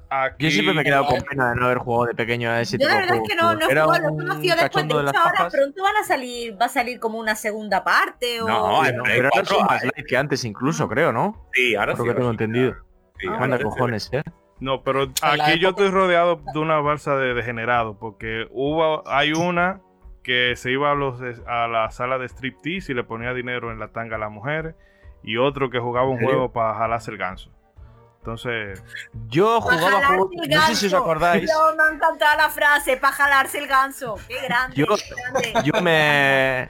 Yo me siento identificado con eso, tristemente. Porque yo jugaba juegos, no sé si los, los habréis conocido, es que es una cosa muy rara, que te metías en páginas así un poco raras y te bajabas juegos así en flash. Sí. estos que eran. Sí, pues eh, había un montón de juegos tipo flash, así como de citas o no de citas incluso, que eran súper chorras, te ponían una excusa y tú no hacías gran cosa, la verdad. Hmm. Y eran pornográficos directos. Yo tenía uno de Regreso al Futuro. Te lo juro. Uno no, pero los que te digo yo eran súper piratillas, o sea, hechos por... Yo ¿Qué crees que era oficial de Spielberg o qué? Ah, vale. su puta madre. era un juego erótico, o sea, se veían las tetillas, el tío se la meneaba y tú tenías que darle con el ratón y al final el tío ya... Sí, sí, mierdas así. Bueno, bueno, pero para que no se vuelva un programa 3X, eh, Ronzo, vamos a ver si usted nos puede comentar alguna, bueno, un juego que lo haya marcado. Y si dice Chrono Trigger, lo baneo. No, no, no, no, ah. no, porque dígame, vaya el patch, vaya el patch. Es más, eh, hay uno que me marcó más fuerte que Chrono Trigger realmente en Super Nintendo, pero de eso vamos a hablar en un rato. no, como estamos hablando de los comienzos, eh, yo podría decir, eh, obviamente, eh, de los juegos que me marcaron fueron los de NES cuando ya tuve la consola, porque ahí fue donde tuve la experiencia más intensa realmente. Porque antes de eso, pues el ver otras personas jugar en arcade, en con tragamonedas y, y ir a los clubes de Nintendo a jugar media hora, una hora, no era muy interesante, pero no era una experiencia intensa. Entonces ya cuando llegó la consola del NES, me recuerdo que lo- la primera, bueno, puedo decir dos experiencias que recuerdo con más intensidad fueron una con Tetris y otra con un juego que se llamaba Deadly Towers, pero no sé cuál era el otro Ay, nombre. Dios mío. Pero déjame explicarte por qué, no digas no digas los míos desde ahora. Oye, ¿cuál es la diferencia entre estas dos experiencias? Cuando la consola de NES llegó a mi hogar, llegó como te dije con muchos juegos, pero muchos no, no, no funcionaban, no se veían. Yo no sabía que esos juegos tú tenías que agarrar y limpiarlos un poco, algunos tenían polvo simple y llanamente. Pero una pregunta, ¿usted Pero se mudó para mi hogar? Dígame. Usted se mudó para mi hogar. Patuntas. No, no, en verdad no, no sabía siquiera que había que pasarle algo para limpiarlo, darle lengua, como después se hizo tan popular. ¿Cómo? Eh, darle lengua a los cartuchos, usted Oh, lo sabe. ok, ok. Dale lengua. Darle lengua. Yo soplarles sí, pero darle lengua. Yo a David lo conozco, yo a David lo conozco de la infancia y era el sopla cartucho de su clase. Yo he soplado muchos Ay, cartuchos, la sopla verdad cartucho. No, aquí se con- se comenzó a soplar cartuchos, pero después se hizo muy, muy popular la técnica de lubricarlo directamente con la lengua. Hostia, eso no podía ser bueno, tío. Aquí eso no se, hizo- no se hacía, aquí no se chupaban cartuchos. ¿eh? Los de la Switch sí que se han chupado, sin embargo, fíjate. Ah, ya lo sabes. Permite- per- permíteme una pequeña interrupción sobre eso de dar lengua. Aquí, eh, aquí hay o había un mercado de pulgas. Y Yo no sé cómo son los mercados de, pulga- de pulgas en, en España, pero aquí, por lo menos en, en cuando yo iba, era algo completamente rabalizado. Piso de tierra, todo sucio, mucha agua sucia, aguas negras. Y la gente que vendía el juego de Nintendo eh, tenía un aparato con una televisión para probarlo cuando tú lo comprabas para que uno, uno viera que funcionaba. Y como la mayoría siempre estaban llenos de polvo porque el piso era de tierra, esos barbarazos que te vendían el juego, le metían la lengua al circuito, le daban, la- le daban el, el lenguazo así, eh, 360 al circuito del cartucho de Nintendo y lo metían en el aparato para probar. Esa gente, Ostras, ¿y sí, no, claro, claro que funcionaba, pero se- ellos comían 3 libras de polvo diario haciendo eso. Después cuando llegaba a tu casa, a lo mejor. No, no, cuando llegaba a tu casa a lo mejor el juego estaba oxidado, ¿sabes? La saliva había secado. No, o se veía, o se veía HD. O se veía. no, pero esa, esa, esa técnica, eso sí que eh, indirectamente, eh, eh, mucha gente se chuleó en ese tiempo, indirectamente, porque le daba lengua a uno y después tú te llevabas el cartucho, le daba lengua al otro. Ay, Dios. No, Madre mía. Una orgía Pero- cartuchila, ¿eh? Mononucleosis, coronavirus, todo De se todo, de todo. Amor, amor para raudales. Chupabas el cartucho, luego se lo dabas a tu vecina y te ponías cachondo. Oh, pero una experiencia mágica. La mente hacia el resto. Sí, sí, exactamente. Voy, voy a cambiar el nombre al podcast y lo voy a registrar como Chupando Cartucho. Sí, hostia, eso Hombre, está pues a guapo. mí me parece, me parece un bonito Suena nombre. bien, ¿eh? chupando cartucho. Suena bien, suena bien. De- No, pero de lo que iba a decir con respecto. Dile, di- diga. Que de título si lo pones seguro que es clickbait. Ah, pero inmediatamente. Gana un millón de usuarios sin tener que poner el primer programa. Ay, eh, no, lo que iba a decir con respecto a estos dos juegos, que para no extenderme demasiado, es que en el caso de esos como 10 cartuchos que llegaron, muchos no funcionaban. Y intentando hacer que funcionaran, eh, yo probaba los que, los que funcionaban y los jugaba. Y con Tetris sí funcionó, pero con Deadly Towers no. Deadly Towers tiene una portada que se ve como un guerrero nórdico, así, un vikingo, muy épica. La portada, pero el juego no se veía. Y con Tetris sí. Con Tetris yo llegué a tener una fiebre y un vicio gigantesco. Que creo que es el único juego que yo sé, después que terminaba de jugar, eh, yo lo seguía viendo. Estilo la, estilo la serie esta, Queen's Gambit de Netflix, Gambito de Dama. Yo No lo he visto, la tengo pendiente. Ay, yo cuando me iba a dormir, si yo me quedaba con los ojos abiertos, yo seguía viendo los cuadros de Tetris y si los cerraba, sentía que se me quedaban marcados en los párpados y seguía viendo los cuadros de Tetris. Yo jugué Tetris de Nintendo de una manera salvaje, increíble. Hostia, Pero así me mismo, pasó a mí. Cuando conseguí la Super Nintendo me eché el primer día tal vicio que cuando intenté dormir no pude. Durante horas no pude dormir porque cerraba los ojos y veía a Mario dando saltos. Sí, sí, uno se queda con una fijación increíble. Yo, yo literalmente, yo veía los cuadros. Yo pensaba que se me estaban dañando los ojos de verdad, como decía mi madre, porque yo veía los cuadritos. Pero el mismo tiempo que me marcó Tetris así, con esa impresión tan fuerte que me dio y ese vicio tan grande, otros juegos, claro, jugué Mario 1 y 2 Hunt que me encantaron, pero no llegaron a ese punto de yo quedárseme la marcado en los ojos. Pero al mismo tiempo como me marcó Tetris con el primer juego que yo puedo decir que le di como con demasiado vicio, al punto que yo dije, oye, tengo que bajarle, no puede ser que yo me vaya a dormir así todos los días. El primer juego que me hizo darme cuenta de eso. Con Deadly Towers me pasó que siempre tuve lo que fue marcado por la intriga, porque no había obviamente una página de internet donde irte a documentar, no tenía una revista de videojuegos a mano que me lo explicara, no tenía a quién preguntarle y no veía a nadie que tuviera ese juego para preguntarle tampoco. Yo sabía que había un juego con una portada muy bonita que me, me, me intrigaba, pero no funcionaba y lo ponía y se veía como, como frisado y no, no, no, no dejaba arrancar el juego nunca. Y como ya yo tenía la experiencia de haber visto Rastan de Taito, pero en las tragamonedas, que fue un juego que yo lo iba a ver al, y me encantaba ver a la gente jugándolo, yo pensaba que ese juego quizá podía ser igual. Entonces me marcó fue de forma negativa a lo de Tetris, porque cuando finalmente averigüé cómo hacerlo funcionar, eh, no lengüetazo, sino esta vez usé alcohol y un hisopo y lo limpié bien. Y, y Deadly Towers funcionó correctamente en Nintendo. Qué disparate de juego, Dios mío. Y ese juego duró como dos o tres años en, en la casa. Yo le di un zumbón, porque ese juego sí es malo. Es que es verdad que en aquella época te vendían los juegos por la portada. Quiero decir, no había la información que tenemos hoy día de ver los vídeos en YouTube o cualquier revista especializada. Exacto. Y tú veías la portada y te, y te decías, oh, qué chulo tiene que estar esto, ¿no? Y estoy viendo ahora mismo la portada que he pasado el link aquí por Discord y se ve eso, un guerrero con un castillo detrás bárbaro, ¿no? Y después lo ves pixelado al lado y dices, madre mía. Y, y- y no solamente cómo se veía, sino cómo se jugaba. Sí, muy, muy, muy brusco, muy tosco. Eran juegos. Es porque no había otra cosa. También tenemos que tener en cuenta que como no podíamos tener otra comparativa, cualquier cosa nos sorprendía y como no teníamos tampoco el catálogo de videojuegos al uso que tenemos hoy día, pues nos conformábamos y lo disfrutábamos. Yo hoy día me pongo a lo mejor el Alex Kidd y me cuesta trabajo pasarme el segundo mundo del Alex Kidd y de pequeñito pues llegaba al volcán fácilmente.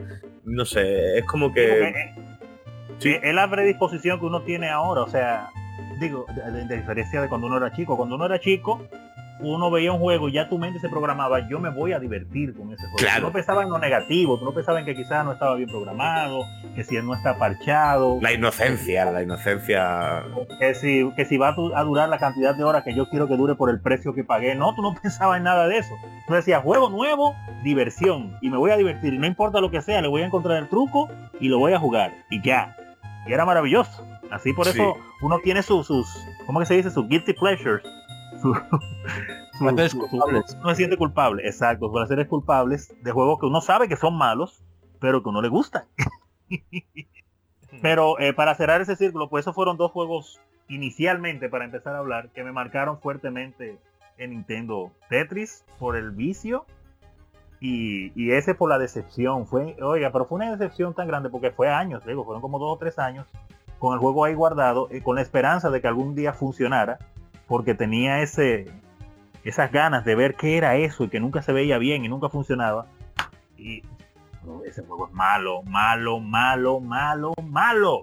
Pero nada, después de ahí vinieron, claro, muchísimos otros éxitos como Mario 3 y, y claro, Dragon Warrior 2, que fue uno de los juegos que más me marcaron en la historia. Por el simple hecho, tengo que hacer esa reseña, siempre lo digo, por el simple hecho de cuando yo inicié Dragon Warrior 2, mi primer JRPG que yo le puse la mano, no sabía lo que era eso antes de eso. Aclarar por si acaso, ya que cuando nos referimos a Dragon Warrior, estamos hablando de, de las primeras De Dragon Dragon, Quest que llegaron con ese nombre a América.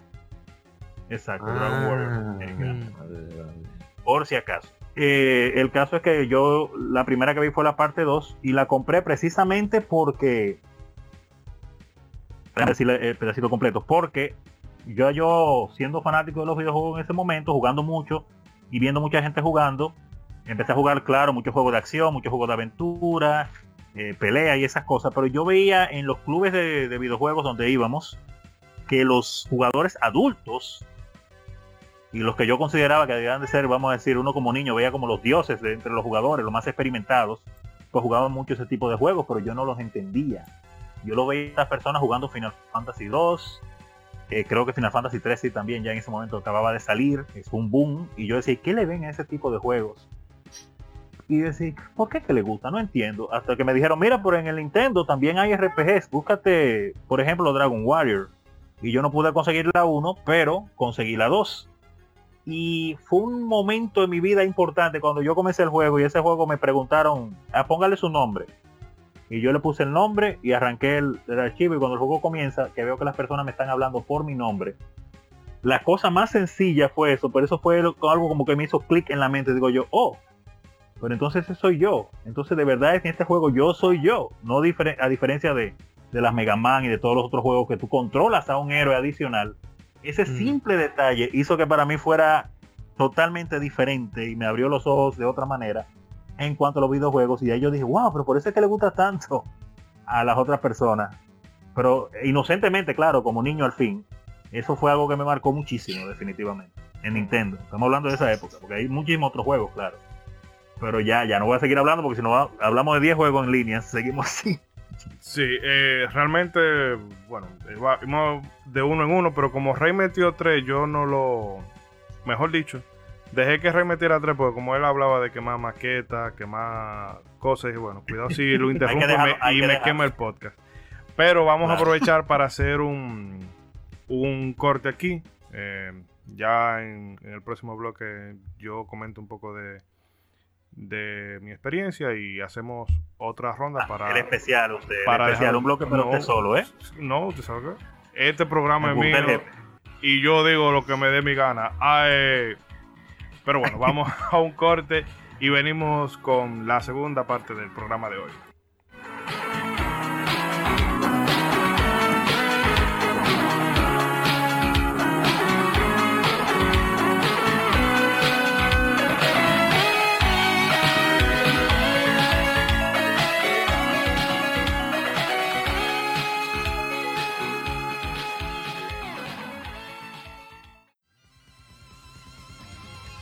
Somos Legión, somos gamers. Legión Gamer Podcast. El gaming nos une. Un podcast enfocado en tratar juegos de actualidad y del pasado con la relevancia que merecen. Puedes escucharnos en iBooks, Spotify, TuneIn y demás plataformas de podcast de tu preferencia buscando Legión Gamer Podcast. Recuerda seguirnos en las redes sociales como Legión Gamer RD. Visita nuestra página de Facebook para que seas parte de nuestros streams de las Gamefemérides, donde conmemoramos algunos títulos jugando en su aniversario. Porque todos jugamos, el gaming nos une. Legión Gamer Podcast.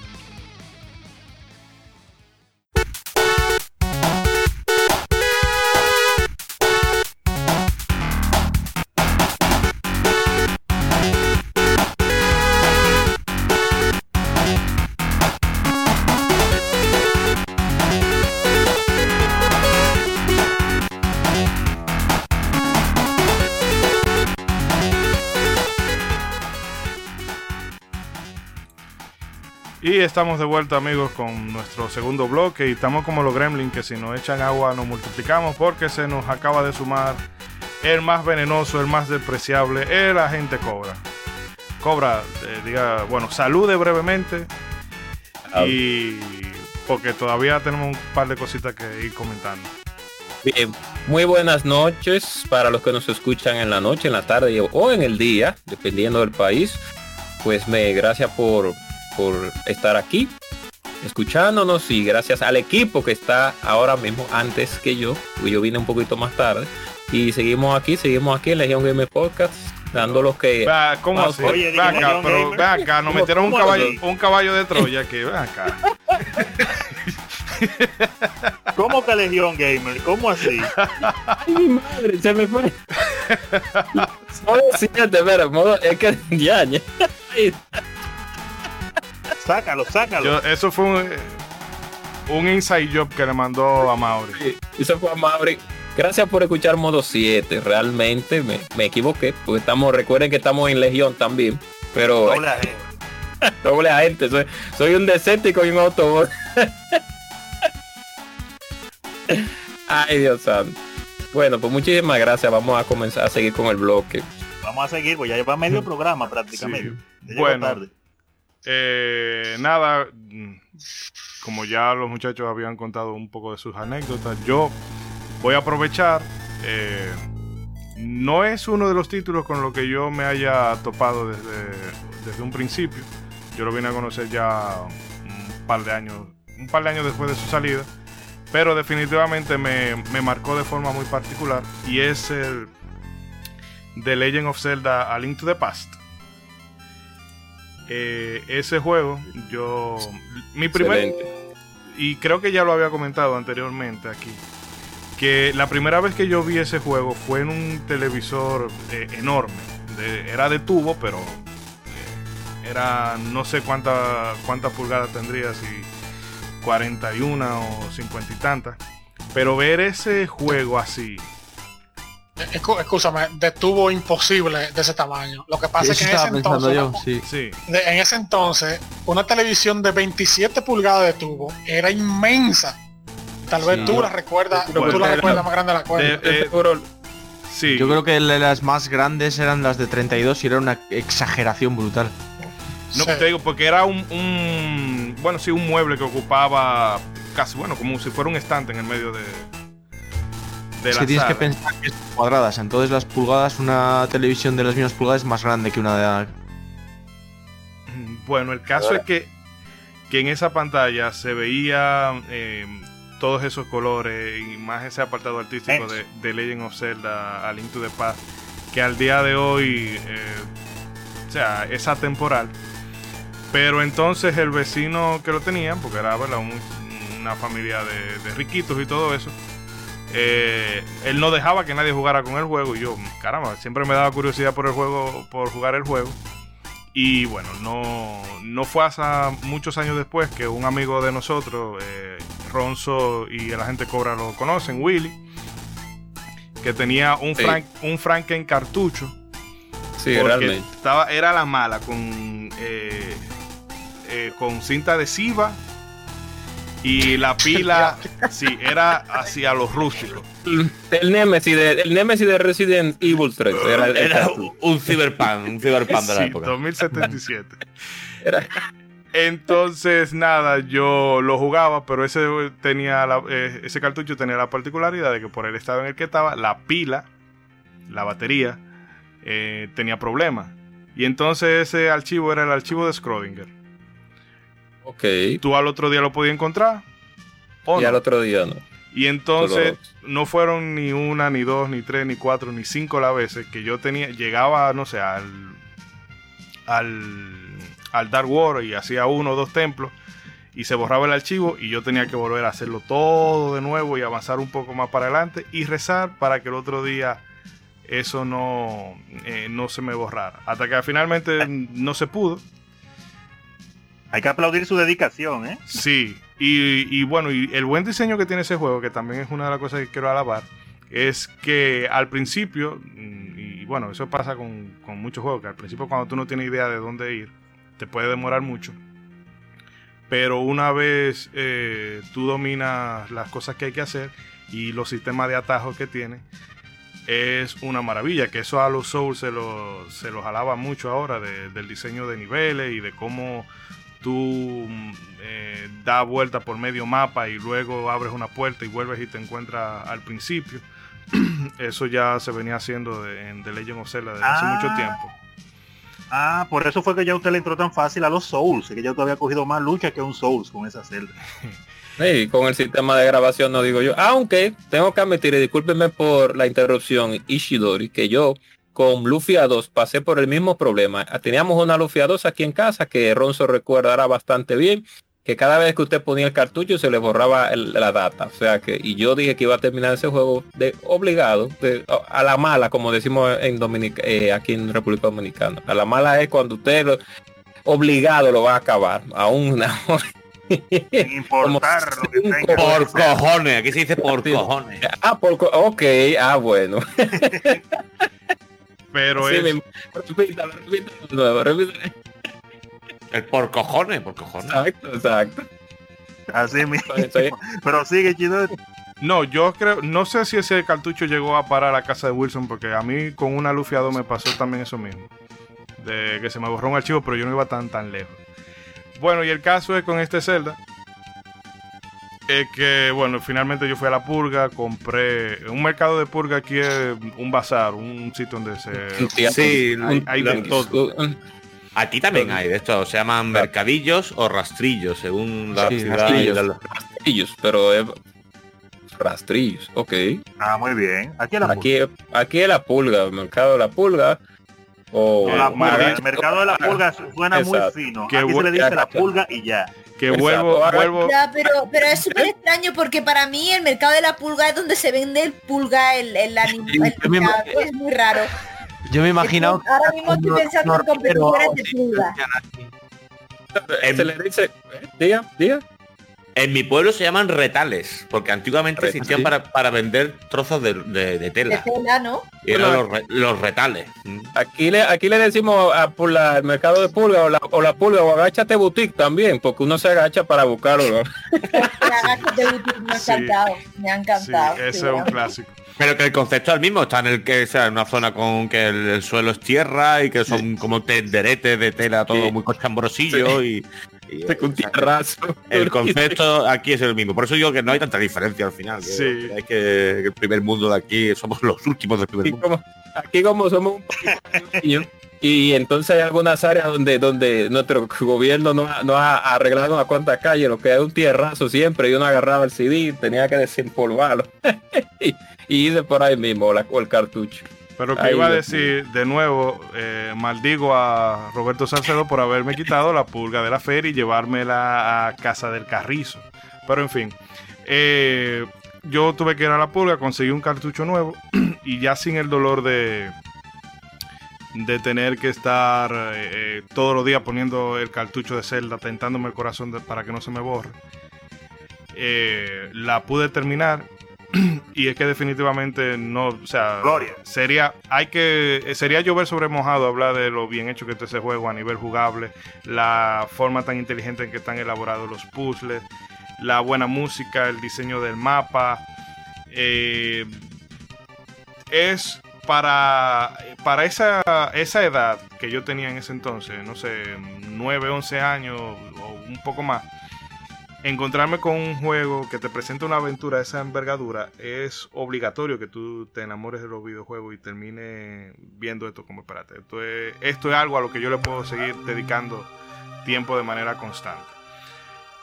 Eh, pero bueno, vamos a otra vez. Bueno, a gente cobra, vamos a darle paso a usted. Estamos hablando de esos juegos que nos hayan marcado. Por favor, no diga Ya Sonic. que llegó. Ya que llegó. No, retome, no, no, Ron. Sonic no, no, Sonic. Sonic 2 fue una un, un buen una buena parte de mi vida, pero no.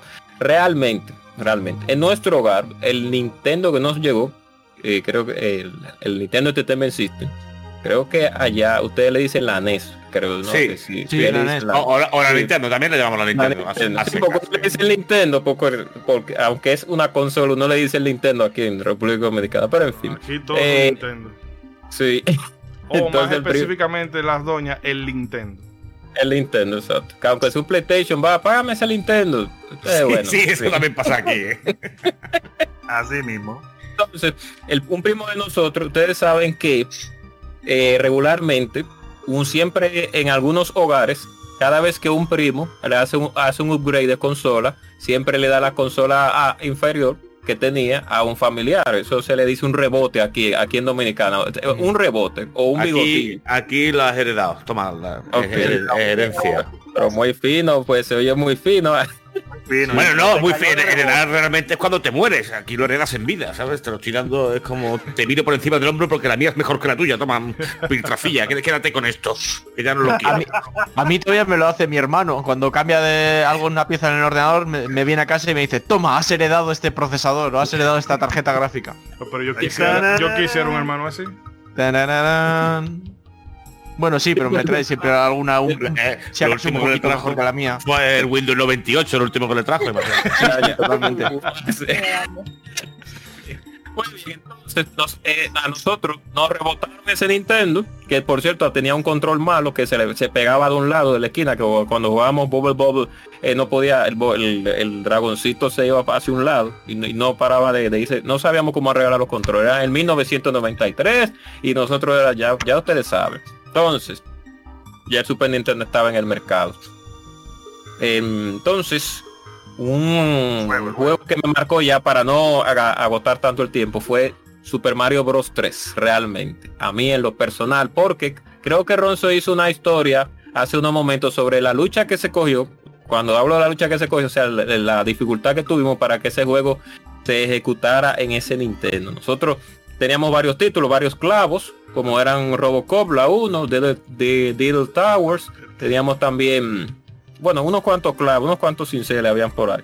Entonces, cuando yo me recuerdo ya para, para terminar con el Nintendo, que un domingo yo iba a un club de videojuegos a gastar mi dinero para que iba a jugar Mega Man X y de un momento a otro Ronald, eh, mi hermano, estaba en la televisión, una televisión Zenith de como 24 pulgadas, viejísima de ese tiempo, pero resolvía. Y cuando y puso el cartucho y le dio a prender, de un momento a otro apareció esa, ¿cómo que se le, cómo que se llama? Ese telón, el telón blanco y negro de Super Mario Bros. 3. Y ahí fue la que nosotros le dimos guata a ese juego, de verdad. cuando, cuando se di- cuando uno dice guata, es que uno lo va, uno lo- le ha dado mu- le- lo jugó bastante. Y Super Mario Bros. 3 me marcó muchísimo por el concepto Porque, que tenía el juego. usted ponía la música del mundo 5 y se daba su, su porro de marihuana. eh.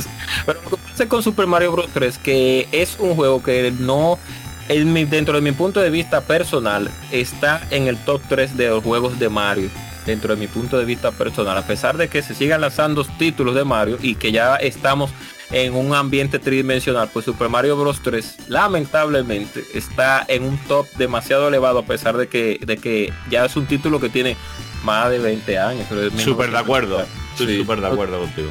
entonces Más de 30 años tiene. sí más de 30 No, años no lo diga Entonces, que duele cuando se lee. Sí, somos. sí, realmente. Entonces, ese fue uno, ya para comenzar con el Super Nintendo, ya para terminar, para que no se alargue. Pues creo, si no más pienso, yo jugué bastante disparate en el Super Nintendo, pero mucho, pues se jugaron muchos admite, juegos buenos. ¿eh? Sí, muchos clavos. Pero en el Super Nintendo, eh, Ronzo, eh, Breath of Fire 2. Entre Breath of Fire 2 y Final Fantasy 3. Esos fueron los dos juegos que mm, juntos me marcaron muchísimo porque nosotros siempre, como vuelvo y digo, aquí en modo 7, nosotros venimos de una familia, de un linaje, de un linaje de jugadores de JRPG. Un, un ¿cómo se podría decir? Un, sí, un linaje Un estirpe, linaje. un Linaje, ¿no? estirpe. una estirpe de jugadores de... Nosotros con poca edad terminamos Dragon Warrior 2 en Nintendo y con la of Fire 2, que es un juego bastante serio, con una historia muy seria, y nosotros tan jóvenes jugando ese tipo de juego y Final Fantasy 3 también excelente, tremendo. Cuando hablo de Final Fantasy 3 no hablo de la de Nintendo, hablo de Final Fantasy 3 americano. Eh, la que Fantasy fue- seis. La 6. Final Fantasy 6, exacto, Final Fantasy 6. Entonces, Sí. poco- pero aquí en América o en, Olo- aquí en Occidente es Final Fantasy 3, pero todo, todo- todo el mundo sabe eso. Bueno, ya, en fin, anyway. Eso se sabe. Exacto, eso se sabe. Y, esos fueron uno de los juegos que realmente más me marcaron porque esos juegos, dos títulos muy, muy distintos, RPGs, JRPGs y otro que es aventura, un plataformero, que es Super Mario Bros. 3. Pero a ser tan distintos, Y nada, Adrián, se la hagamos como que no ha pasado absolutamente nada por aquí. Síganos comentando al respecto. vamos a hacer como los juegos actuales que tienen un, un, un, hit- un- no un ítem, no una opción para hacer devolver, devolver todo, como usted comete un error. con- sí, en fin. Entonces, estos dos juegos, estos, estos dos juegos, dos RPGs y un juego de ah, plataforma, como lo fue Super Mario Bros. 3 y, y la Final, Final Fantasy 6 y la Breath of Fire 2, pues al ser, aún así al ser tan diferentes, un, un RP, dos RPGs y un juego de, de plataforma, valga la redundancia, pues marcaron muchísimo mi infancia porque fueron juegos que fueron bien, eh, por, bien, por así decirlo, aclamados, fueron bien desarrollados, buena música, buenos gráficos, buena jugabilidad.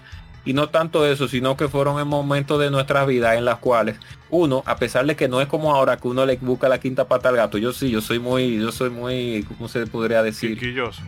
Sí, muy quisquilloso, muy directo con los desarrolladores. Yo soy muy muy curioso, le busco todo, todo la- hasta el, el pelo que apareció eh, en, en una en un a bazar o lo que sea. Pero tú eres lo que le manda mensaje de que lo va a matar. Si no Sí, no, no, no, eso, no, tanto no, que hablamos- tampoco así, tampoco así. No, Ustedes lo que corren, muere, no mura, muere. no, Nomura, el mediocre de Nomura, bueno, pero ese no es tema de la de la Bueno, en, mediocre en cierto punto.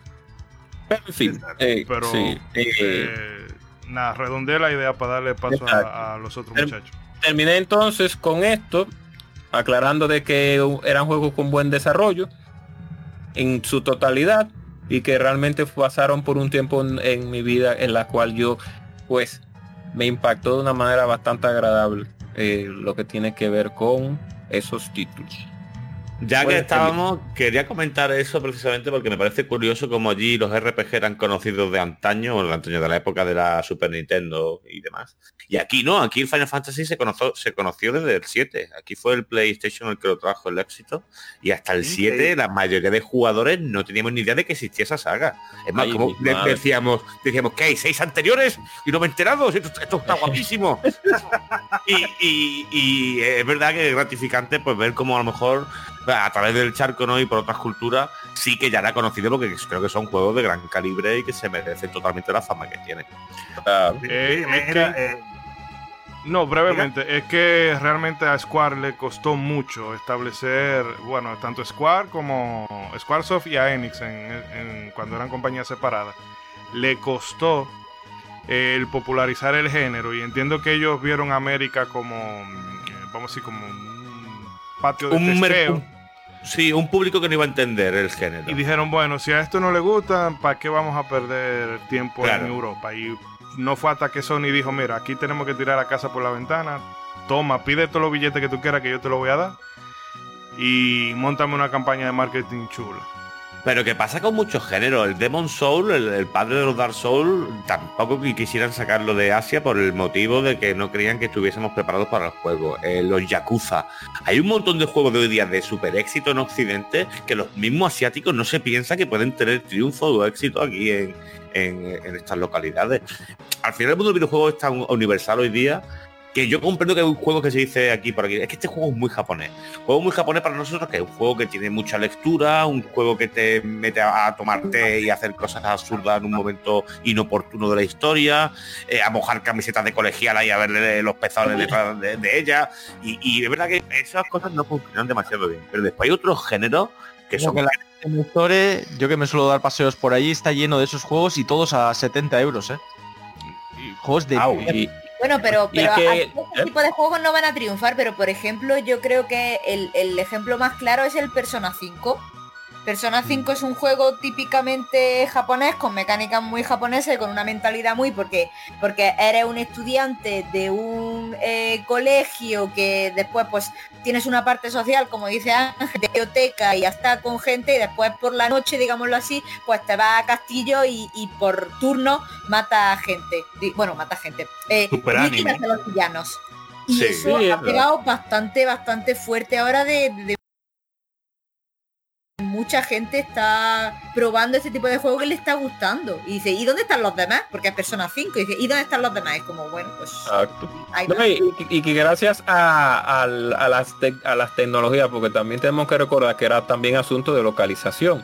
Muchos juegos que, que nosotros podíamos jugar, tal vez no llegaban a su país también por asunto de localización, de que tenían que traducirlo. Ah, bueno, es verdad, es verdad, los personas estaban en inglés y los Yakuza estaban en inglés, ¿cierto? Exacto. Entonces, eh, para los tiempos del, del Nintendo, Super Nintendo, del 64, yo, seguro- lo más seguro es que ustedes se perdieron muchos títulos por eso, porque la, porque como vuelvo y digo, la, la- no estaban, no querían localizarlos, no querían hacer la localización, o le, era muy costoso para ellos la local, no sé por qué, porque están de aquel lado del mundo, todo, todo el mundo, o sea que eh, tenían que traerlo desde el otro lado del mundo hacia acá, pero bueno, ellos, se- ellos entenderán. Acuérdate que nosotros nos salvábamos también aquí porque teníamos Estados Unidos cerca, entonces ellos no nos traducían los juegos a nosotros Exacto, también. Sin embargo, nosotros Pero- prácticamente heredábamos los juegos que venían de Estados Unidos. Lo que teníamos que jugarlos en inglés. Que incluso... te- tenéis un dominio del inglés que ya quisiéramos nosotros, ¿eh? Nosotros tenemos un, un No, Spanglish aquí de cojones, vaya. El primer juego que yo vine a jugar en español fue el Final Fantasy Tactic A2 en Nintendo DS. Que yo ahí dije, wow, y se podía hacer eso. Pero Wow, juego en No, en, en cosas, todos los juegos de Ubisoft de- eh, eh, para Play, para PlayStation venían con opciones de castellano. Pero el ah, bueno, castellano, y, lógicamente. Y Legacy of Kain me parece que Y, llegaba. le- Oh, claro. Soul, Y River. Uh. Sí. Y los juegos de, de Game Boy Advance, de todito de, de, de Ubi, de Ubisoft, venían con todito con sección de castellano. O sea que tú lo podías jugar normalmente. Lo que pasa que, y eso que para nosotros era rarísimo eso, cuando uno habla de rarísimo, que, bueno, sí, ra- rarísimo, Ajá. cuando uno veía opción de castellano, uno decía, miércoles, un juego con, con que, que habla, que se habla en castellano. Ah, no, pero aquí eh, vamos a darle, vamos a darle ahora en la madre ese juego, pero era un poco la, la, la publicitaria que hacían eso, como Ubisoft, que siempre se esforzó en eso. Sí, aquí realmente pasaba igual. Yo cuando era pequeñito casi todos los juegos de PC que tenían casi todos en inglés. Eran, eh, eh, pocos he vivido ya con traducción. Cuando llegó la Play 1 ya sí, incluso los de Mega Drive venían casi todos en inglés. Muy poquito venían traducidos. Aprendías Exacto. inglés con los juegos, ¿eh? Yo me acuerdo que aprobé Claro. inglés eh, gracias a, a lo poco que iba chapurreando. Sí, Por bueno, vocabulario yo, un montón. yo controlaba el safe y el load. Ya está. Porque tú no te interesabas, pero yo, aunque sea de los Marios, intentaba leer. Yo recuerdo mejorar el inglés por el por saberme de memoria el Kingdom Hearts, que además Sí. estaba, eh, estaba en inglés, pero abajo venía los subtítulos en, en castellano, pero estaba en inglés. Entonces, de, de tantas veces que me mataban y de tanto ver los vídeos, al final terminaba aprendiéndotelo y aprendiéndote el acento. A la- a Yo me acuerdo que siempre, siempre llamaba a mi hermano. Javi, ven, tradúceme esto. Me saca siete años, entonces claro, él pues sabía un montón. El ciruelón. conmigo. Tú eres el El ciruelitas eres el ciruelón. Pero bueno, Javi, tradúceme esto, Javi, tradúceme aquello. eh, Oye, que yo no soy tu traductor oficial. Pero me lo hacía. El pobre hermano, el pobre hermano de año, y viene el hermano mío hasta queriendo que le traduzcan de nuevo, Dios mío. Déjame ayudarlo. Ven, ven, ven, ven. Ah, Si hubiera sabido, no lo enseño a jugar. Yo le pedía a mi hermano ayuda y me daba puñetazos. Como debe ser. ay, ya, qué rústico, así, ¿no? Sí, sí, ustedes siempre contaba que jugaba al matapasa. Yo en mi, en mi casa era eh, el juego, juego, juego yo o puñetazo por parte de mi Oh. hermano. Ay, mi madre. Sí, el, el matapasa, el matapasa o sea, estaba mi hermano y yo, porque yo de pequeña jugaba siempre con mi hermano. Pero el matapasa, en una- en una- ¿Cómo? te echan, discúlpeme, el matapasa, ¿qué es? ¿A qué Eso, usted eso es justo lo que estaba explicando. Que eh, entonces teníamos un mando nada más. Entonces estábamos jugando a lo mejor algún juego de plataforma tipo Crash Bandicoot, Spiro de Dragon. Y entonces al cuando mataban a, por ejemplo, a Crash Bandicoot, yo le pasaba el Ok. mando para que se lo pasara a él. Entonces era un Ah, ah, ya. En mi casa había monopolio, en mi casa jugaba mi hermano o puñetazo. Era muy fácil, era- las reglas eran facilísimas. Era facilísima. Facilísima, ¿no? Allí no, no- no había discusión. No, en mi casa yo recuerdo, en casa no, en casa de una de mis tías. Eh, recuerdo que era un primo, de- un primo de mi edad y habían dos mayores que se ponían a jugar contra. Y nos dejaban a nosotros jugar adelante. Como no iban a matar los tres créditos en la primera pantalla, bueno, ah, pues ahora vamos nosotros. Y como ellos eran pro, eh, No se pasaban, no la- se pasaban tarde entera ahí. Aquí, aquí cuando, aquí cuando de- nosotros teníamos el Super Nintendo con un solo control, para uno jugar con Luigi, no lo que agarraba era que ponía la opción de dos jugadores, mataba a Mario y se iba con Luigi, durísimo. Sí, sí, yo sí hice mucho eso. Desconectar el control, ponerlo en el puerto 2. Pero si Luigi era un pringado, ¿a quién le gusta Luigi? Luigi es un triste. no, No, Luigi, no, Luigi en, Luigi. en la Lost Eh, Level, ah, el Mario Verde, el Mario Verde. Luigi el Mario. el modo hard. Vale, vale, vale. En, en la Luigi- Level. La- a mí me gustaba el Luigi, el de la Super Mario All Star más Super Mario World, porque él brin- no es no, no es Luigi que brinca dando zapatazos, ese no, ese no me gusta mucho, es el de la Super Mario 2 USA. Y no es Luigi que saltaba con, lo- con los brazos pa- para abajo, que fue un esos- los sprites lo cambiaron. O sea, Sí, y se que y- y se ha perdido eso. Yo no sé por qué Nintendo ha puesto a Mario a Luigi más flacos cada día más, porque ellos siempre fueron gorditos siempre. Sí, Ahora. Porque son, gor- no entiendo son por- gordofóbicos y tú sabes. No, que porque le convertido. Sociales, ahora está todo delgado. Pikachu le pasó lo mismo. Sí. Pikachu antes era una rata gorda y ahora está súper estilizado Pikachu. tienen, tienen body, body acceptance, como dirían los gringos. Tiene que Instagram. Eh, bueno, eh, vamos a hacer una última ronda de, de juegos, a ver si, sí. Eh, de esos juegos que nos han marcado y empiezo con el mismo orden otra vez, Tere. Yes. Pues a ver, otro de los juegos que también me, me marcó eh, y, y fue también porque me, me- me voló un poco la cabeza es, ¿conocéis A Odyssey de Oddworld? Ah, claro, claro, pues sí, claro. claro. Vale, pues Pero también como es un viejo otra, otra anécdota de... ¿Cómo? Como uno es un viejo ruble porque vuelve del 95 por ahí en PC, pero no sé si fue, hasta ahí, fue ahí que usted lo jugó, pero porque hay una versión para PlayStation también, si no me Yo recuerdo. jugué, yo jugué al de PlayStation justo. Ah, pues, Jugué ok. Al de PlayStation. Puede seguir, Pues- puede seguir. Sí, pues, pues eso viene también, es, am- me voló un poco la cabeza en el sentido de también estaba, todas las anécdotas de pequeña estaba con mi hermano. Pues me le estaba pasando y, y es un juego eso en, en 2D eh, con, con el personaje principal, con Abe, que tiene que salir de una fábrica y tiene que intentar salvar a eh, sus compañeros que son de la misma raza que están esclavizados en esa fábrica. ¿no? Más feísimo, Dios mío, el, el- el personaje. Yo- Casi caló, pero es feo, Dios mío, no ha visto. Y feo y además que la boca la tenía cosida, o sea, Cosida. el personaje no es, no es bonito. Parece que La- nació una, una dictadura, pues parece. Yo me siento- yo me siento muy identificado. ¿Cómo? Que yo me siento muy identificado. Por, por, porque no se te puede callar, no, tú no tienes la boca cosida, tú, tú te de la descoses, chaval. Ojalá, ojalá la tuviera cosida. Ok.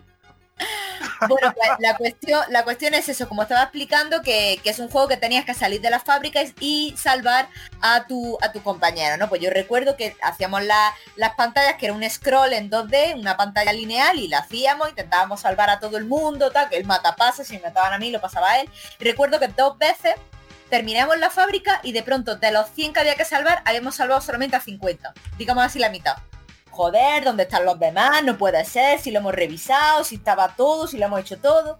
Y entonces, en una de estas, de otra vez que volvíamos a la fábrica y lo empezamos, mi hermano, pues de estas tonterías que estás con el mando, en uno de los huecos en donde si te caías, se te caía como una roca encima, una trampa, digámoslo así, pues le dio para abajo.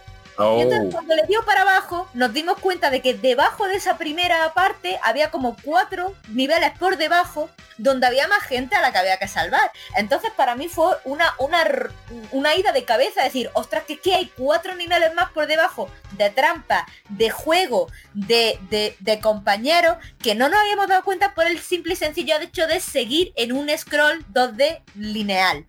Y entonces ahí fue cuando, a partir de ese momento, me, cambió la mente de decir, hay que buscarlo todo, hay que caerse por todos lados, hay que escudriñarlo todo y no puede quedar una, un, vamos, no puede quedar rincón de los escenarios de los juegos sin, sin batir, sin, sin ver, porque, porque te puedes encontrar de, de todo. Y ese juego me gustó mucho, es una historia un poco oscura en el sentido de que eso era una raza a la que estaban esclavizando y tú eras el libertador que tenías que sacar a, la, a, a tus compañeros de, de la fábrica y llevarlo a, a una vida mejor. Entonces, pues, entre el- la bodada de cabeza de, de descubrir eso, más la historia que estaba chula, más que era una- un juego de plataformas que, que tenía su dificultad y, y que se tiraba pedo, era hola, hola, sígueme, ok. Era, era un así juego. mismo es. Así, era, así mismo es. Era, Y, y morían de la forma más horrenda los compañeros. Sí, brutal, brutal. Sí, o con minas, o con trampas, o los, o los mismos soldados que les disparaban con una metralleta que tenían. O sea, morías de la forma más horrorosas posible. Pero cuando los salvabas, eran súper agradecidos, que además tenías que hacer la cancioncilla que era "On, ñon, on, ñon, ñon", y se abría como una especie de, de línea de espacio y iban a otro, a otro planeta, a otro espacio. Era súper guay. A mí me encantó ese juego.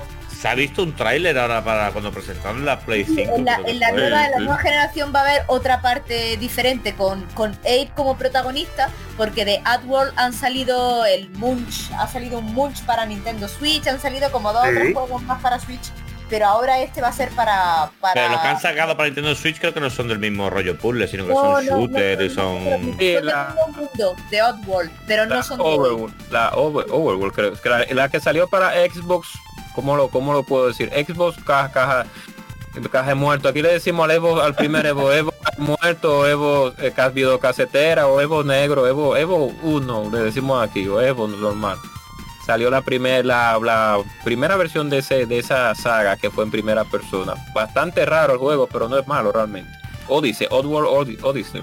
Sí, Ave Odyssey, Oddworld, sí, sí, sí, sí, no recuerdo mal. Y bueno, Ángel, ya que tú estás ahí, coge el testigo. Pues mira, yo tenía dudas, ¿eh? porque realmente hay muchos juegos que me transmitieron mucho y quiero mencionar rápidamente el- lo que me supuso Resident Evil 2, no tan solo por la jugabilidad y, la tensión que te transmitió los juegos, ¿no? sino por cómo te contaba la historia de dos personajes en el mismo escenario y tenía la sección A, la B, la B y la A con discos y demás y era un juego que Sí, era un juego que verdaderamente yo casi que ni jugué, jugaba a mi hermano, pero yo lo con- yo, yo estaba sentado con él. También podía mencionar rápidamente la saga Metal Gear de Play 1 me, me rompió el cerebro, pero quiero muy bueno también el que Ah, re- sí, Y discúlpeme, Alero, a E. Lorm. Mencione por favor las las bondades físicas que tenía Ada o Clay también en el juego. Porque Dios aquí en modo 7 nos gusta hablar de la, No, de la a usted, a usted como degenerado al fin, le encantan esos detalles. Eh, sí, que era un poquito era un poquito más fácil, ¿no? Mm, En este caso que no se notaba tanto como si fuese el Resident Evil 1, que sí que empezabas con cuchillo, con Chris Redfield y con Jill Valentine. No, pero él no, él no se refiere a esas bondades. ¿eh? Ah, que era bonita, que era bonita, claro, Claro. por favor, por favor. Una buena Ángel, Pero me parecía- la referencia me extraña pero- mucho, ¿eh? Claro. Me, pa- me parecía, me parecía muy tontita. Me gustaba más Jill Valentine, la veía más guerrera. Esta es que no, no- no sé por qué la veía más pavona, era más pavita. Jill Valentine, personajes guapos, hablo yo de Geralt de Rivia, me pongo Pero por favor, a- No, empieces con el Witcherdo, que te pierdes. No, ya ¿Cómo era- vas a- Me describa las bondades físicas de ese ma- hombre macho masculino que todas las mujeres desean también. O sea, tiene derecho. ¿Cómo vas a comprar? ¿Cómo vas a comprar 32 bits con la nueva generación? Por Dios, antes te lo tienes que imaginar todo, antes era maravilloso. lo Ahora bueno, no, de- Tere, que tú te puedes Depende de hacer. cuál Gerard, depende de cuál Gerard de Rivia estemos hablando. Si es del juego, bueno, no me hable de ese. Pero si es de. Cavill, hasta nosotros tenemos que hablar de es- pero es El de él ha mezclado ahí sus dos deseos sexuales con Henry Cavill y, Ah, The Witcher. sí, Henry Cavill y Gerard de Rivia, o sea, mi Sí. todo redondo, de verdad. No depende de Yara, porque si el de la 1 y el de la 2, ahí no hay nada que buscar. Eso es feísimo. Ahora el de la 3 ya, barbita, tiene su cabellito largo, más largo, ojitos, más todo. Es más aparente ese Gerald de la que Pero, no puede te ser digo. Tere, no me jodáis. No me jodáis. puedes- Hasta No, a no, mí ese no, no, hombre... no, no, no, de hecho no, no tiene el pene pequeño y el actor tampoco. No, pero te digo que ahora tú te puedes hacer en Cyberpunk como un internet más de lo personaje, necesario, ¿eh? un personaje como Gerald de Rivia y se lo puede poner de largo que tú quieras. O sea que ya recuerde también que, que más vale la fuerza aquí. De Rivia, podemos seguir Bueno, pues si tiene el pene grande, le tiene que oler el aliento No. muy mal. Algún defecto No, tiene que tener no, el no, Cavill no, ese, no. no me jodáis. No, no. Puede tener, él puede tener Bueno. el miembro masculino grande, pero si no sabe hacer los trucos necesarios para satisfacer a, a Peor esa es- mujer, pues no, no- Pe- pe- pe- Peor tiene que ser. Cuadrado, cuadrado, Bueno, vamos. ¿Algún otro truco más? Esto parece el programa de Ana Simón, una querida sexóloga local. Pero, Pero bueno, seguro que, vamos seguro con lo de Ángel. Dalitosis. Voy, voy, voy, voy. Mira, el, el juego que quiero aquí decir que me rompió el cerebro de verdad y relativamente ya era de Play 2, que ya yo tenía pelito y me tocaba mucho, es el GTA 3, ¿vale? El GTA 3 Ah, yo cuando lo... Porque yo venía de la Play 1, ¿vale? De repente me llama un amigo, mira que me he comprado la Play 2, me he comprado el GTA 3, vente que lo- te va a gustar. Y yo me esperaba una continuación directa desde la vista desde arriba, ¿sabes? Un poquito eh, con sensaciones que no te transmitía realmente nada más que lo que es disparar a todo el mundo y correr. Y de repente cuando enciendo la Play y veo que es el mundo en 3D, que puedes meterte en coches, que puedes... em, liarla por la ciudad, cómo te, la policía te perseguía, tú podías coger saltos, los diferentes vehículos, cómo se notaban la las diferentes velocidades. Era como que algo muy novedoso, era algo que realmente nunca había sentido yo en un videojuego, era como hacer el café y el gamba por la ciudad. Hoy día realmente la, la saga GTA está tan explotada que ya no te transmite esta sensación, pero el salto que tuvo desde el 2 hasta el 3 para el jugador de antaño, eso era una movida realmente digna de estudio porque era Sí, como. Eran sensaciones totalmente novedosas y la libertad del juego de poder ir por todos sitios con haciendo el gamberro, como digo yo, eh, eh, aunque lo pudieses hacer en el 2, no te transmitía lo mismo por la vista. Y No, y eso- todo el rollo de, de experimentar, ¿no? De coger un Claro. coche, cruzarlo en la carretera, luego ver cómo el tráfico Tengo- se comportaba. Tengo que decir que como pionero, hay que reconocerlo, fue el driver. Pero el driver no te daba esa libertad que te transmitía el GTA. El driver era un poquito más limitado y simplemente era persecución del coche contra la policía. y llegó Es tarde. que como no te podías bajar del coche, no podías en el de 2 esa sí. En el 2 sí te podías bajar del coche, pero solo te, Sí, podías, subir, sí.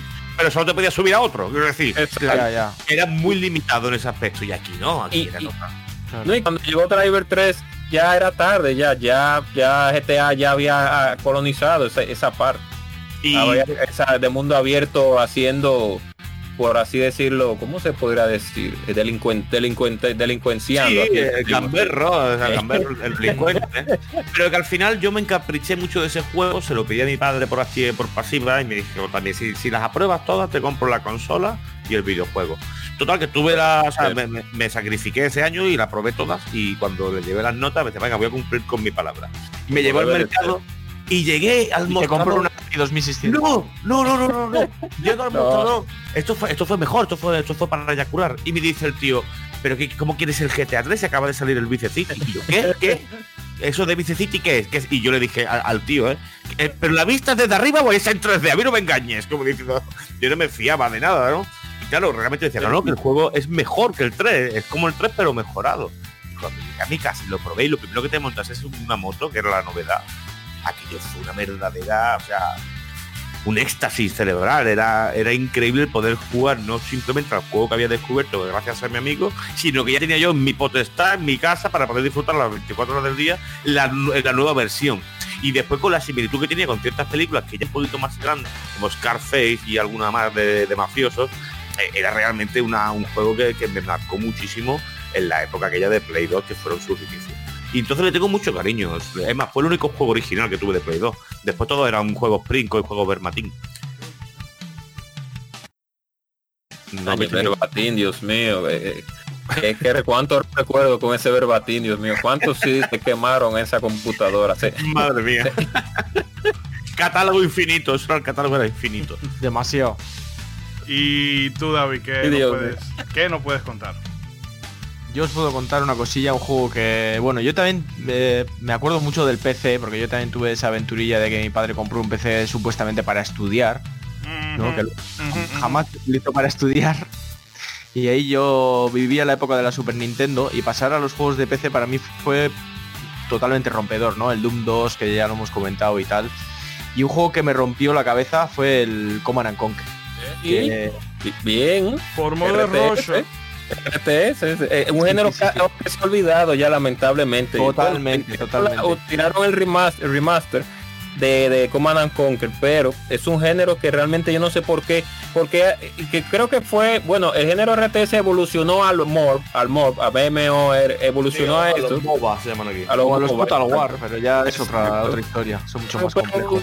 Exacto, pero que el feeling, el feeling eh, de las de los RTS realmente como que debería devolver porque en ese tipo en el en el del 90 del o 90 al 2000 salieron RTS, que eso no tuvo madre. Sigue, siga usted. Sí, disculpe. El Command and Conquer para mí fue una maravilla. Más venía de un juego que no sé si os acordáis que era el Dune 1 y el Dune 2, que el Dune 2 sí era eh, digamos un prototipo del Command and Conquer, eh, funcionaba exactamente igual con los cacharritos que recogían la especia y la llevaban a tu base y luego fabricabas los tanques y tal, pero el Dune 1, y perdonad que mencione dos juegos, pero es que ambos son súper importantes para mí, que era un juego que era una aventura gráfica en el que manejabas al protagonista, a Duque Atreides, eh, ah, pero verdad, tenía- sí. Sí, que ibas con, eh, con una navecita buscando los refugios de los Fremen y tal. Y luego sí que al final del juego eh, te metía un poco el componente estratégico, ¿no? En el que el príncipe que te iba pidiendo la especia te traicionaba. Al final atacaba el planeta para robarte todo porque habías conseguido extenderte demasiado y mandabas tus tropas pues a atacar y simplemente no había mucha estrategia. Te, te decían si iban ganando o perdiendo y luego al final te daban el resultado de la batalla. Era bastante básico. Pero de ahí sacaron el Dune 2 que ya funcionaba como el Command and Conquer. Pero yo lo que conocí fue, era este, fue este, el Command and Conquer, que me, me, me alucinó. O sea, ya incluso la historia que funcionaba como por películas hechas por los propios tíos que hicieron el juego. Quien no conocerá ese Kane, que era el malo, el jefe de, de la hermandad de Noz, ¿no? que tenía ese símbolo que era la cola de un, de un escorpión.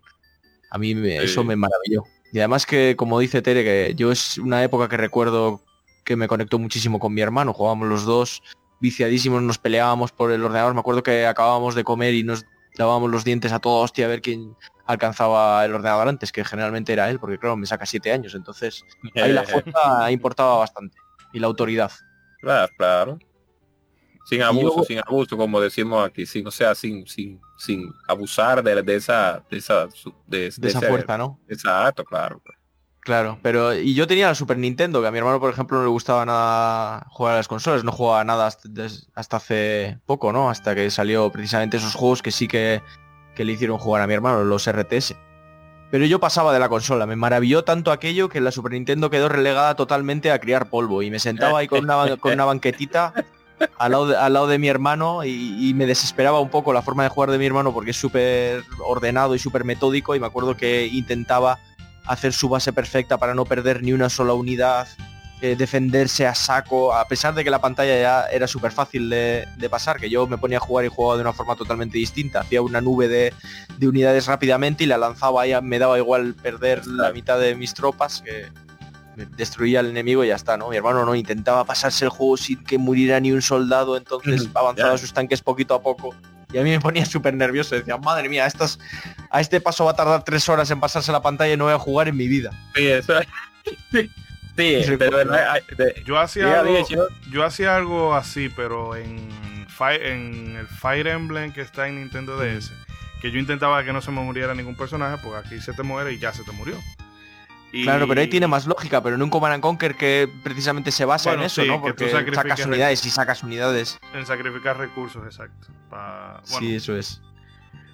Y, recuerdo que desarrollamos, bueno, la desarrolló, la desarrolló él, me imagino, la técnica SETA, que lo llamábamos, que era ir construyendo muros hasta llegar a la base enemiga y ahí plantabas defensas, plantabas las torretitas típicas, los cañones y las ametralladoras, y así destruías a la base enemiga con las defensas.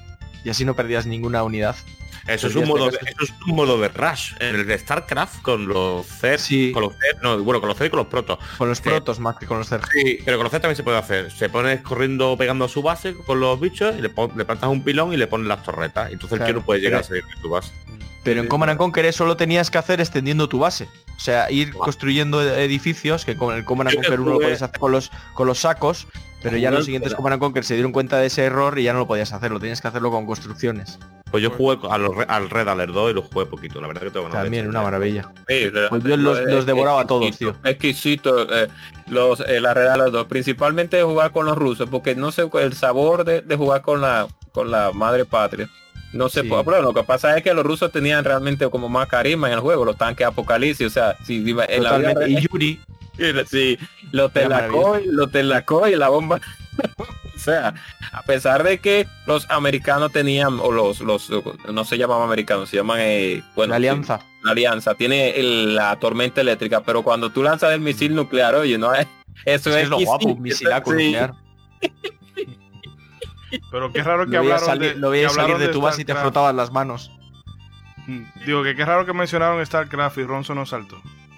Sí, qué- qué Pero StarCraft ya, eh, era mucho más, más tarde. Ya había juego. Era excelente, sí. Lo que incluía era una campaña con mucho más muchas misiones más distintas, que tenían mucho más que ver con la historia. Como una Conquer al final era muy, muy basicote. Tenías tu, tu base, la hacías en una esquina, atacabas a los enemigos cuando tuvieras un poco más de fuerza y poco más. Lo, lo que único que tenía es que en cada pantalla te daban una unidad nueva. Entonces Sí, eh, se intentaba que en esa pantalla, pues si te daban un barco, por ejemplo, pues evidentemente tenías que eh, pasar tus unidades por un río lo que sea. esas te daban un plantaminas, pues te vas, te le ponías minas en donde recogía dinero el enemigo. Estaba bien. La verdad es que Sí, bueno, luego la historia, bueno. los vídeos de Sí. que te ponían con peliculitas y tal, que en el remaster las han recuperado, no sé cómo ustedes lo han hecho. Ah, por suerte. Todas han sido buenas. Tiberian Sun fue buena también, no Sí. fue. Y bueno, la, la Red del 3 también no fue tan tan, pero sí, sí, se puede, se pudo, la Red del 3. Eh, qué bueno que no lanzaron esa versión que iba a- que iban a lanzar, valga la redundancia, que era como era iba a ser un poco más no iba a tener ese mismo elemento R3, pero en fin. Bueno, Yo eh, jugué, yo jugué una especie de shooter de Command and Conquer, que tenía un modo multijugador. Sí, esa es la. Se me olvidó el nombre. Eh, Sí, pero esa, esa existe realmente. Sí. Era, Eh, raí- era rarísimo ese juego. Sí, muy raro. Sí. Y bueno, eh, haciendo un parón aquí, Ronzo, no sé, bueno, vamos a seguir. Entró Rey ahora, pero ya como tenía Ronzo programado. Eh, ¿Qué otro título nos puede mencionar? Eh, Ronzo, no Ronzo. te escuchas, no te escuchas, disculpa. Bueno, ¿A pues o a, o a mí? Es- no, entra tú tímido. que entra tú que Ronzo parece que tiene un fallo técnico detrás de detrás del micrófono. Eh, otro juego que me haya influenciado, Final Fantasy 2 de Super Nintendo. Fue mi primer RPG. Ey, Y, bien, y- Final y de ahí Fantasy fue que salió, 4. sí, de ahí fue que salió mi amor, mi amor a las RPGs y y nada, ¿qué más puedo decir? Me la jugué un millón de veces, me encanta la música, me encantan los personajes. Te encanta Ridia. eh, La, la, eh, primer- la primera waifu, la primera waifu nunca se olvida. Una de las primeras waifu Ridia así para era muy era te- tenía una, una ropa muy muy muy sexy pero ta- era fina o sea que sensualidad con finura siempre eh, eh, es algo que se hace Es un plus. una mujer. Es un plus. ¿Eh? es un plus. sí es, Es un, un plus, plus. claro claro No como Tifa que media zorrona. Eh, No, no, a Tifa me la han degradado. Me la han degradado y lo sabéis. Tifa es sexy también lo que pasa es que es una una amazona sensual como la como la mujer maravilla entonces Tifa en el Exacto. juego original tenía mucha más pechonalidad que ahora. ah claro No eso sí para el que le guste sí Si para fuera- que le guste Si fuera vaca la comprara por la ubre. para el que le gusten las, las damas con, la- con los senos un poco más desarrollados, hay otros que le gustan un poco más pequeños, eso depende de los gustos. Pero Yo, yo recuerdo que la primera sí que realmente impactó en el mercado y la gente se volvía loca con buscando truque y demás fue Lara Croft. Lara Croft Sí, era, era una musa sí. y era un... Y tú con aquella mismo época. sí, porque principalmente no por la, no por el modelado 3D, más bien era por los, por los, por el modelado CGI que le ponían en la portada. en la- Claro, está todo, está todo. Sí, una basura. Con las tetas te podías sacar un ojo. Sí, sí. Eh, Ronzo, ya que lo recuperamos, cuéntenos otro título usted por allá. Ah, sí, sí, para que, no sé, por un momento no se escuchaba, pero yo lo que estaba escuchando a ustedes. No iba a decir que, hablando en general, porque que son tantos títulos que han marcado a uno, pero yendo, yendo en escalera, eh, tengo que mencionar así rápidamente. que es verdad que Breath of Fire 2 es la RPG que yo más he jugado porque duré nueve meses Ah, pisado permiso. jugando. Permiso, que Oh. lo acabo de verificar ahora y hoy justo es el 25 aniversario del lanzamiento de Bro Fighter 2 Eh, en América. O sea que como debe de ser. Ah, para que usted vea, usted vea casualmente. Pues sí, of Fire 2 fue una de las RPG que, que más he, he rejugado, porque yo no sufro de rejugar mucho los juegos, eh, que son así de historia. Pero esa, pues me quedé sin trabajo un tiempo y no había más juegos. Y leí durísimo, como por nueve meses. Claro. Eh, un juego que me impactó, claro, está muchísimo, tanto porque me llegó de rebote, porque era una Chrono Trigger que estaba tratando de conseguir y no pude, y me cayó esa en mano. No había jugado la 1, así que caí directo en la 2 y fue una experiencia, pero increíble. Excelente juego, con ese, y con esa historia, con esas implicaciones eh, eclesiásticas, vamos a decir religiosas, que me, sorprendieron bastante. Fue un juego que me impactó muchísimo. Pero juego que me haya marcado, eh, marcado, marcado en cuanto a RPGs, más que ese y más que Chrono Trigger que lo jugué después, fue definitivamente el Final Fantasy VI, Final Fantasy VI, porque como les decía eh, hace un rato, cuando yo empecé a jugar videojuegos, empecé a jugar varios géneros de juegos en Nintendo y en los clubes y veía a los adultos que siempre jugaban los juegos RPGs. Esos fueron los que hicieron que yo me inspirara a jugar RPGs. Comencé a jugar unas cuantas, pero yo veía que ellos jugaban mucho en la Final Fantasy 6 y yo los veía jugando porque yo no entendía qué era lo que estaba pasando. Yo veía muchas letras y una pantalla donde dice que estaban peleando pero solo habían personajes de un lado y del otro y yo lo veía como estúpido. Hasta que agarré la Final Fantasy 6 y la comencé a jugar. Recuerdo que lo acabé en una semana. Sí, Sí, una eh, semana y a qué hora y a qué hora una semana. Sí, pero recuerda, Ronzo, que tuviste un percance cuando llegaste a la, a la Torre de la Magia, que una cuando eso pasó, no sé si tú te recuerdas, que tú entraste la mano, la mano por una ventana y le topaste al cartucho y se borró la, se, le bor- se borró la grabación. Eso fue doloroso muy doloroso Hostia. Sí, eso fue brutal. no me acuerdo qué era lo que yo estaba haciendo, que entonces tiré la mano por arriba del, del Super Nintendo por, para sacarla por la ventana a hacer algo. Topé el cartucho, se frizó, igual que tablazo, todo borrado. Ay, qué dolor. A mí me Pero lo que pasó... a decir- Ah, perdón. No, que me pasó algo parecido en casa, traje a un amigo para que me pasase una parte del Final Fantasy 8 y tenía una silla de estas de escritorio giratorias No. y la Play y la PlayStation 1 la tenía, o sea, eh, debajo del televisor, pero a cierta altura, ¿vale? Y resulta que mi compañero nunca se había sentado en una silla de estas giratorias y el muy tonto el empe- ¿no? empezó a dar vueltas, me pegó, un- me pegó la play abajo un ostión que me sacó uno de los engranajes que hacía mover el disco. Y cuando la volvíamos a poner, no, no leía el disco, hacía... Y tuve la suerte de que mi padre, que es un poquito manita, la desmontó y dice, yo voy a poner estas piezas como creo que son. Si enciende, mm, darle gracias al señor. Total, que lo probamos y encendió. Pero yo, yo esa tarde Bueno. lloré en mi casa. La- Normal. la- Es que, tu Es que muy o sea, duro, ¿eh? que una silla giratoria sí, y que le una leche a la Play, que bueno, la Play por aquella época era robusta, pero tampoco tanto. O sea, Claro. Bueno, no sé, no sé los modelos que le llegaron a ustedes de aquel lado, pero aquí tú la mirabas mal y se te dañaba.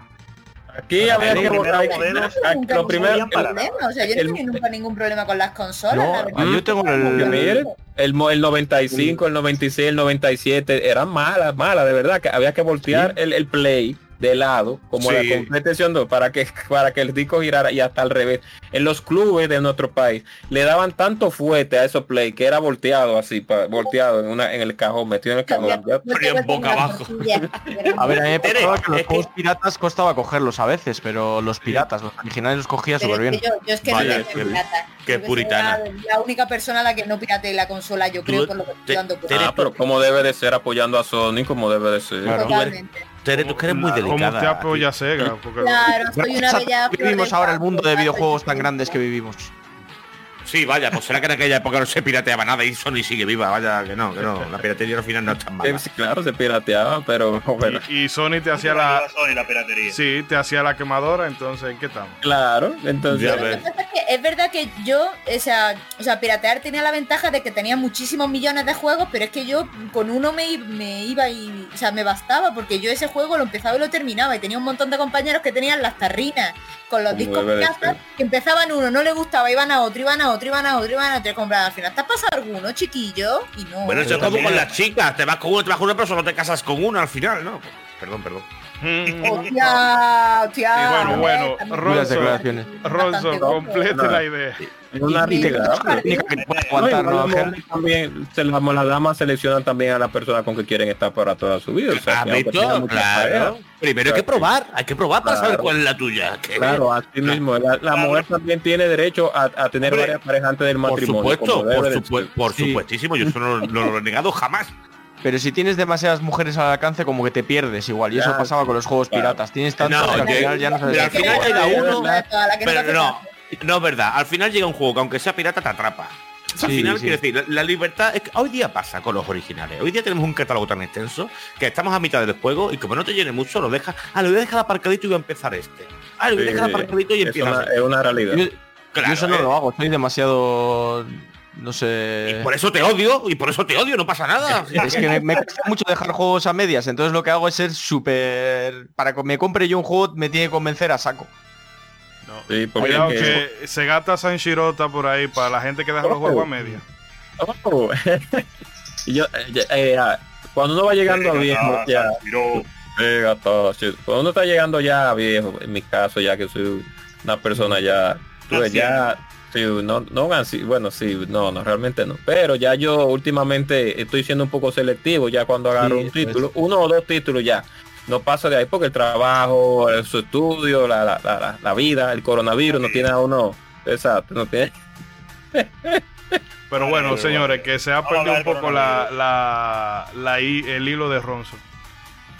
Ah, no, no, lo que iba a decir para no alargar más la cosa es que eh, eh, definitivamente en cuanto al mundo de las RPG, como decía, yo veía mucho a los, los jugadores que yo consideraban adultos, gente de 20 y pico de años, y, que lo consideraba altos en la jerarquía, que jugaban esos juegos, pero yo no entendía que le veían. Entonces cuando finalmente yo le pude poner la mano a Final Fantasy 3, Final Fantasy 6, eh, fue algo como que yo no sé qué, qué, era lo que tenía ese juego, porque ya había jugado varios.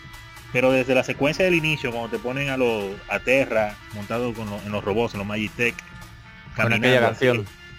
Sí, con exacto. Yo creo que fue, eso, la orquestación, de cómo va la música, cómo va abriendo la pantalla, que va desde oscuro hasta claro, la degradación, y ellos caminando de frente, tan cinemático, pero tan melancólico. Eso fue algo que tocó una fibra, suena, suena cliché, pero tocó una fibra dentro de mí definitivamente, ese momento.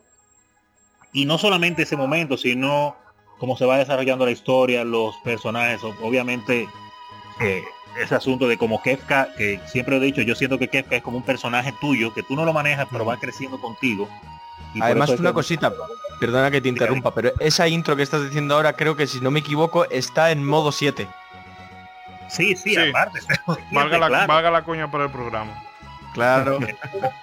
que le quedó pues excelente, excelente. Y y tantos momentos importantes eh, que, el, punto que quiero llegar es que con ese juego yo, así como varios juegos te van enseñando cosas que te hacen ver los videojuegos algo más allá, con Final Fantasy 3 yo sentí cierto nivel de emociones y ciertas cosas que ellos intentaron hacer en cuanto a la historia y especialmente la secuencia de, cuando hacen la obra teatral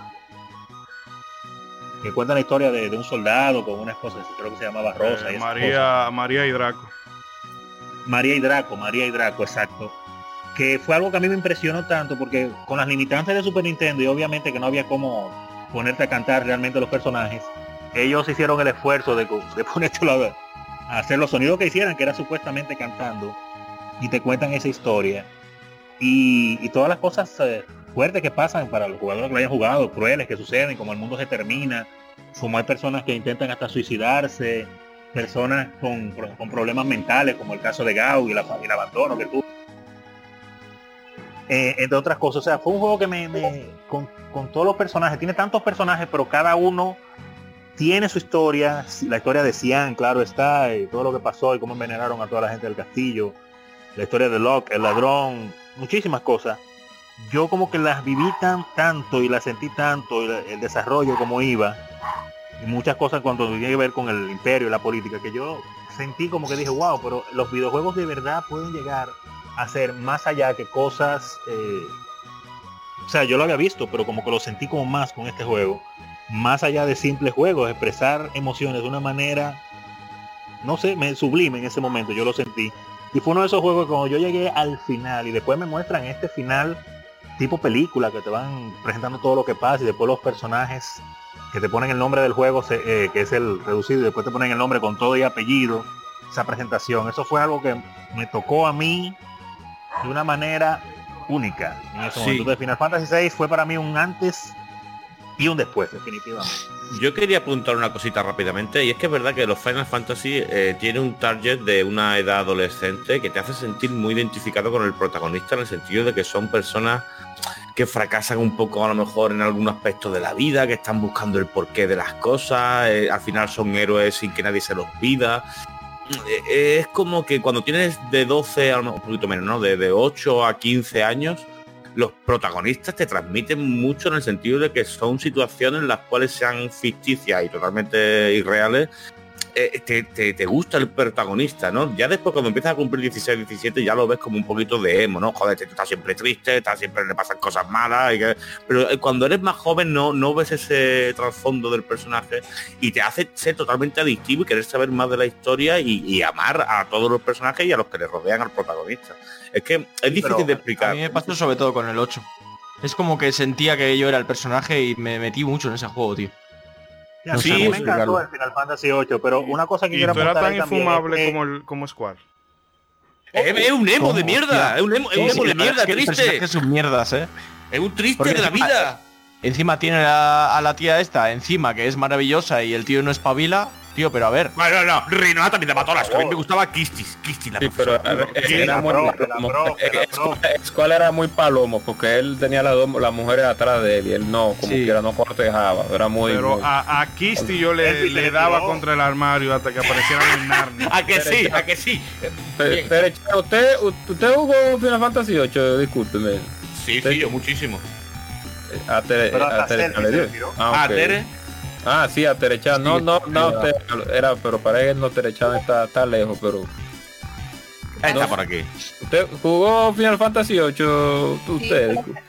sí. Uh, Pero ok, pero usted, el, el personaje masculino que más le gustaba en ese juego, físicamente, ¿cuál usted Sí. considera? ¿Laguna? ¿El vaquerito? En Laguna tenía su...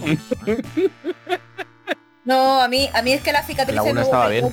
Entonces la cicatriz esa que le, le, le coloca el, el rubio Chico malo. me, me volvió loca. Sí, de, de chico malo, de, de, de, de tiguerón, de tiguerón. Que después, que después Sí. la verdad es que no, vamos, no, ni rompía un plato, quiero decir, es cuál era la persona más, era más oso un huevo sin sal. O sea, era, tenía sangre de horchata, o sea, le, se la venía a venir, o sea, se la tiraba a Rinoa y no había manera, era como, vamos a ver, Pero porque señor. Rinoa no merecía la pena. no- que se arribara Kistis, Kistis sí. A mí Rinoa me, es que era súper kawaii. Rinoa. Ok, ok. Pero Kisti se le, se le trayó como si fuera... Es que era profesora, le sacaría 10 años por lo menos, no me jodáis. Claro, No, le daba Kisti era- no, Pero Kisti- era como- No, ¿eh? Kisti Selfie era- también se le tiró.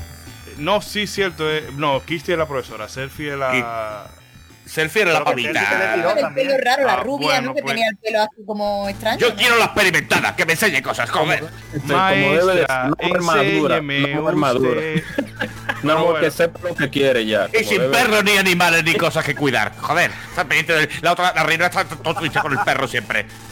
Hostia, Pero bueno, Oye, pero es vamos... que el Pedro era, era, era amor. horrible. No, no. Era amor, era Estaba amor. vacunado, estaba verdad, vacunado es ese verdad. perro. Ese Es perro olía a peste, no lo lavaban tiene nunca. coronavirus ese perro. Ya, pero bueno, señores, eh, para ir cerrando, vamos... Bueno, eh, una última cosita, espérate. sí, no sí. no No, no, todavía queda un poquito más, pero termina la idea.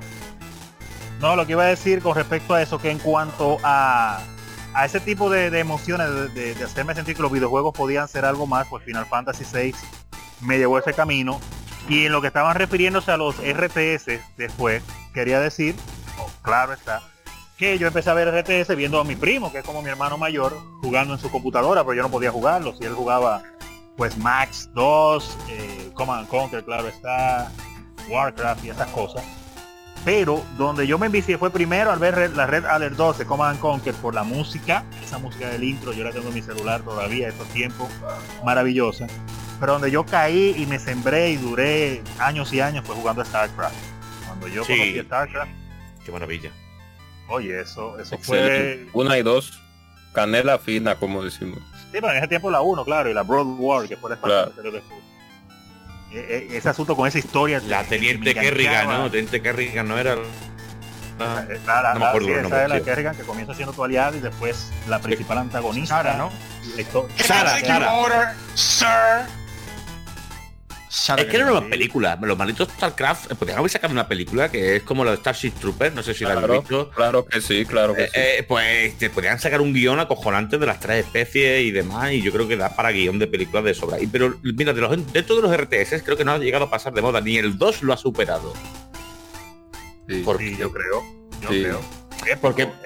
Es que para mí era más sencillo, más directo. Por ejemplo, después te ponías a jugar a un Age of Empire o, a- o al pues, mismo Command and Conquer y tenías más ah, minerales y cosas que recoger para hacer cualquier construcción. Y este no, este era mineral y gas. Y venga, a correr. Y era un poco la gracia que tenía. Y, que me- y lo que me gustó más a mí, que por eso fue lo que una de las cosas, aparte claro de estar en lo buen juego de las gráficas, de la historia, los personajes carismáticos y todo, lo que más me enganchó de ese juego, que me desagradaba un poco de los otros, a pesar de que me gustaba muchísimo también, era que ustedes se fijan que con StarCraft eh, tenía un límite de recursos y un límite de tropas, o sea, era más estratégico, tú tenías que realmente saber qué tú ibas a hacer con lo que te están dando, a diferencia de los otros, que era muy chévere, pero recursos ilimitados, tropas, dale para allá, principalmente en, en- en, los, en las Command Conquer. Pero StarCraft viene con un modo estratégico, te ponen tres razas y te dicen, oye, tienes un límite. Tú entras a un mapa y ahí hay 5.000 de oro y 5.000 de gas. Es con eso que tienes que ganar. Si no, no hay más de ahí, Sí. no te da para todo. Elige lo que quieres hacer y dale para allá. Y yo jugué muchísimo este juego solo, no, no jugar de- después de mucho jugar, me di cuenta que se jugaba muchísimo en Corea, pero no tenía cómo verlo hasta que nació YouTube. Y entonces cuando vino a salir YouTube me di cuenta que en Corea eso era deporte nacional. Y yo, wow. Sí. Es más, creo que todavía hay competiciones de eSport muy bien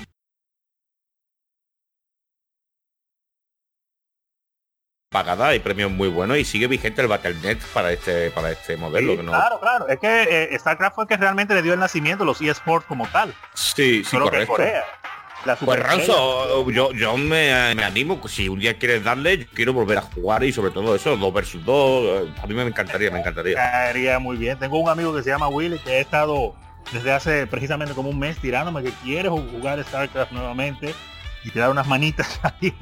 Porque él la, la- la compró recientemente nuevamente. Pero le están dando durísimo porque no tiene muchísimo Es que, no la juega. Claro, eh, aparte yo al principio no jugaba con, las- con el teclado, quiero decir, todo lo hacía desde el ratón y realmente pierdes un tiempo valioso en construir y hacer tropas. Y cuando sí, pero no sabía. Claro, pero cuando descubres que dándole a la V, dándole a la C, dándole a la R, eh, eh, automáticamente te ponía el edificio en cuestión o te creaba las tropas, era clic, y aprendías a dominar el rush, que hemos dicho, el destruir a una base enemiga en cuestión de 5 minutos, y había diferentes estrategias con según la raza que te dijese que tenía, si eras bueno, la liabas, o sea, acababas la partida en menos de 15 minutos. Yo, yo creo que he hecho también muchas, muchas horas, muchas horas. Por eso digo, lo recuerdo con mucha nostalgia. No, no, yo muchísimo, muchísimo. Y, y nada, nada, voy a cerrar por ahí, porque si sigo hablando tendría que hablar del primer juego que sentí cinemático, que fue la Super Metroid, el primer juego que me dio terror de verdad, que fue la Silent Hill, y por ahí nos vamos. Así que, eh, Ishidori, siga, porque si no podemos seguir. Sí, no, eh, bueno, ya para terminar, yo citaré un caso, aunque se habla mucho de JRPG el día de hoy, pero bueno, es que es el género Que no- que no... que no- que no- No, yo, quería, yo quiero hablar de Person Shooter sí, también, sí, pero es que son muchos juegos. Sí, Xenogears, Xenogears, eh, habla un No, poco de, de No. Quake. Espe- bueno, Vamos a hablar que- de Quake. Joder, vale, qué juega. Eh, Quake, mire, Quake que me acuerdo Xenogears, pero no, es que ya, ya tengo otro candidato en mente. Pero no, Xenogears va- Ok, de- viene, de- viene programa por ahí. Póngase a jugarlo desde ahora. Que Ay, Dios, de bueno, aquí a fin de año te lo acaba. Al fin de año que viene. sí, realmente, Eh, sí, realmente. Y en cámara lenta lo voy a jugar peor Sí, todavía. Que, con diálogos que no se pueden esquipear y todo eso. sí. Pero no, yo quería referirme al caso de Suicoden 2. Ey, Ah, porque Suicoden. Suicoden 2, aunque yo no había jugado la primera en ese entonces, de hecho, haber jugado la segunda primero hizo que la, que la primera parte me quedara como, "Mm", pero bueno. Y es porque esa escena cuando tú, bueno, tú estás en un, en un pueblo, subes a una montaña, hacer no sé qué cosa, y cuando tú bajas, tú te das cuenta de que los imperial, el bueno, la gente del imperio ha llegado y ha arrasado con todo. Y a mí esa parte siempre me dejó así como esa marca. Porque es como la, una de las mejores representaciones de lo que es la, la crueldad de la guerra en, en, en los JRPG, que a veces siempre se presentaba como, no sé, como la guerra como una cosa muy gallarda, como muy, ah, eh, yo peleo por mi imperio, y, o por mi rey, o por tal cosa. Y era como todo muy épico, pero aquí te mostraban la suciedad de que la gente llegaba, llega a los pueblos y los soldados lo que hacen es soltar toda esa adrenalina.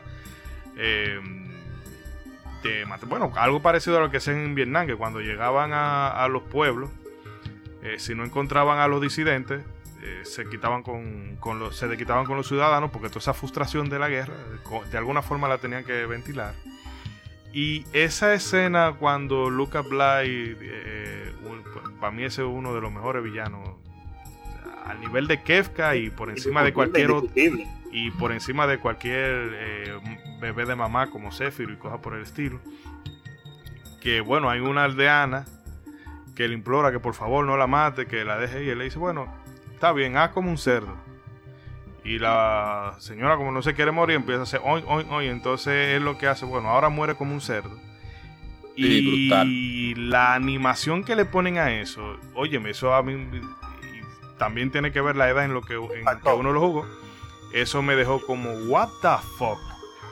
Y realmente... Die like a pig. Sí. Y, y el tema con eso es todo el entramado que había con, con Suicoden, porque presentaba la guerra de la forma, vamos a decir, con, eh, menos idealizada de la que se pueda presentar en un, en un juego que va para el público adolescente.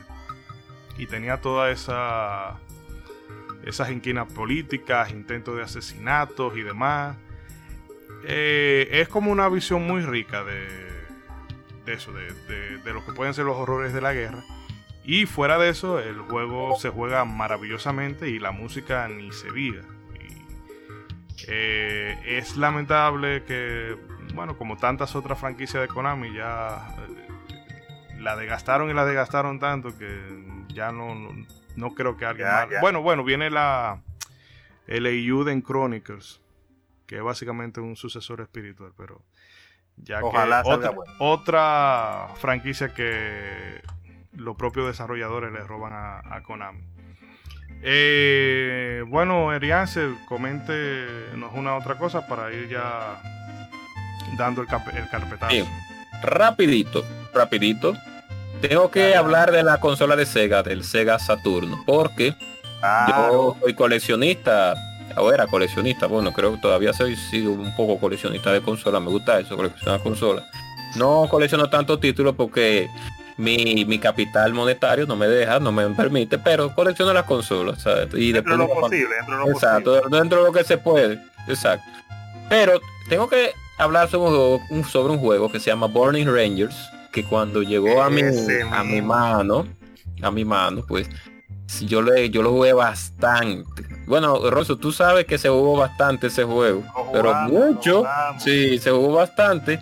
Y Burning Rangers es algo simple, es un grupo de, es un, es un equipo de bomberos que tienen espaciales, bomberos espaciales, que tienen que ir a, a rescatar personas. Entonces, le, eh, al ser tridimensional y con un buen anime.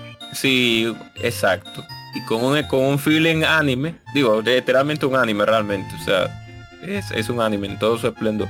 Pero como la forma de juego era tan, tan intensa, con un sistema de navegación muy, por así decirlo, bien hecho para la época. Cuando hablamos de sistema de navegación es que a uno le daba un botón en el, en el, o al pad, creo que era select, no me recuerdo el, el botón, pero si usted estaba perdido, la voz de la navegadora le decía dónde usted tenía que ir y usted podía estar donde usted quisiera y ella te indicaba dónde tenías que ir. O sea que eso es algo que, que para esa época yo me imagino que muchas veces igual que yo se sorprendió. O sea, no, no es de que, de que coge para una flechita de que coge para allá, no, sino que ya te lo dice literalmente. Eh, ¿Dónde yo estoy? Bueno, si tú quieres llegar a tal lugar, dobla la mano izquierda y sigue y sigue derecho y dobla la- a la derecha. Te lo decía así literalmente. Y, y eh, fue un juego que marcó muchísimo nuestra infancia porque eh, fue desarrollado por la antigua Sonic Team cuando Sonic Team tenía a Joey Naka. Y fue el último juego que tiró esa compañía para el Sega Saturno. De verdad que a mí, yo me quedé encantado con ese juego. Lo, lo tengo, tenía ori- tengo original ahí guardado. Y a pesar de que tal vez ustedes no conozcan mucho el Sega Saturno, no sé si, si, si, si llegaron a verlo o si llegaron a ver unos cuantos títulos. Jugarlo, verlo sí Supuesto. seguro, pero llegaron a. Exacto. Mm, Yo la verdad que no llegué a jugar a la Sega Saturn nunca. Es más, me quedé encaprichada con ella porque había un juego de Dragon Ball que solo la carátula me volvía loco. Y vi un gameplay un día a una tienda muy famosa de aquí que se llama el Corte Inglés.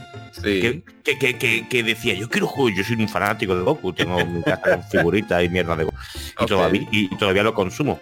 Y me quedé con la espinita clavada de no haberlo jugado jamás. Y es verdad que le tengo cierta añoranza a la consola porque no la he tocado.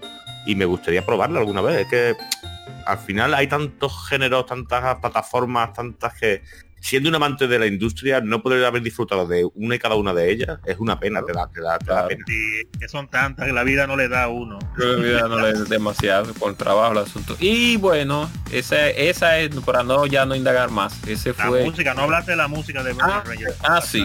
Gracias, gracias. mi por- celular la sí. música de Burning Gra- Rangers. gracias por recordármelo, sí, que es un aspecto que a mí me encanta. Yo soy, yo soy, yo soy muy crítico con, la- con- en los videojuegos con la música eh, del, del, del, del juego en sí. Y si es un RPG con el sistema de batalla, yo soy muy crítico con eso. Si no me gusta el Pues- sistema de batalla y la música, bueno. A ver si un día le haces una crítica a mi compañero Ciruelas, por favor. Porque Sí. toca, la, toca la armónica que parece que la toca con el culo, pero la toca con la boca.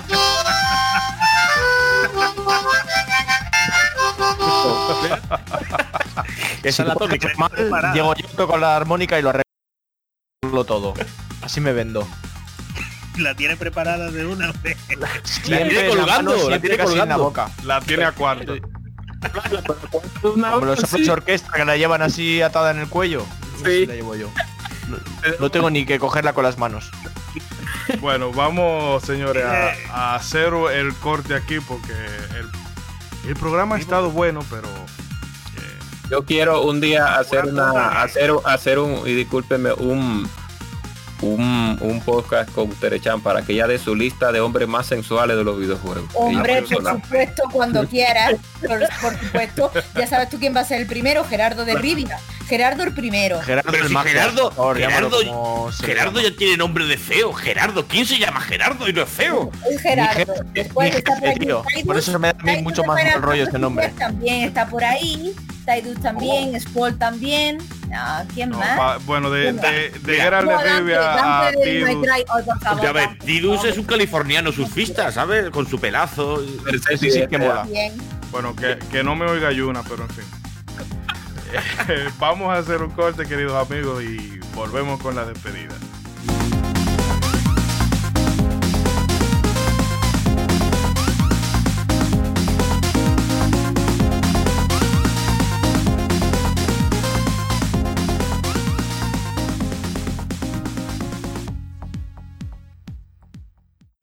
Para recibir más de nuestros contenidos, no olvides suscribirte a nuestras redes sociales. Búscanos como Modo 7 Podcast en Facebook e Instagram y como Modo 7 Pod en Twitter. Modo 7 Podcast. Síguenos.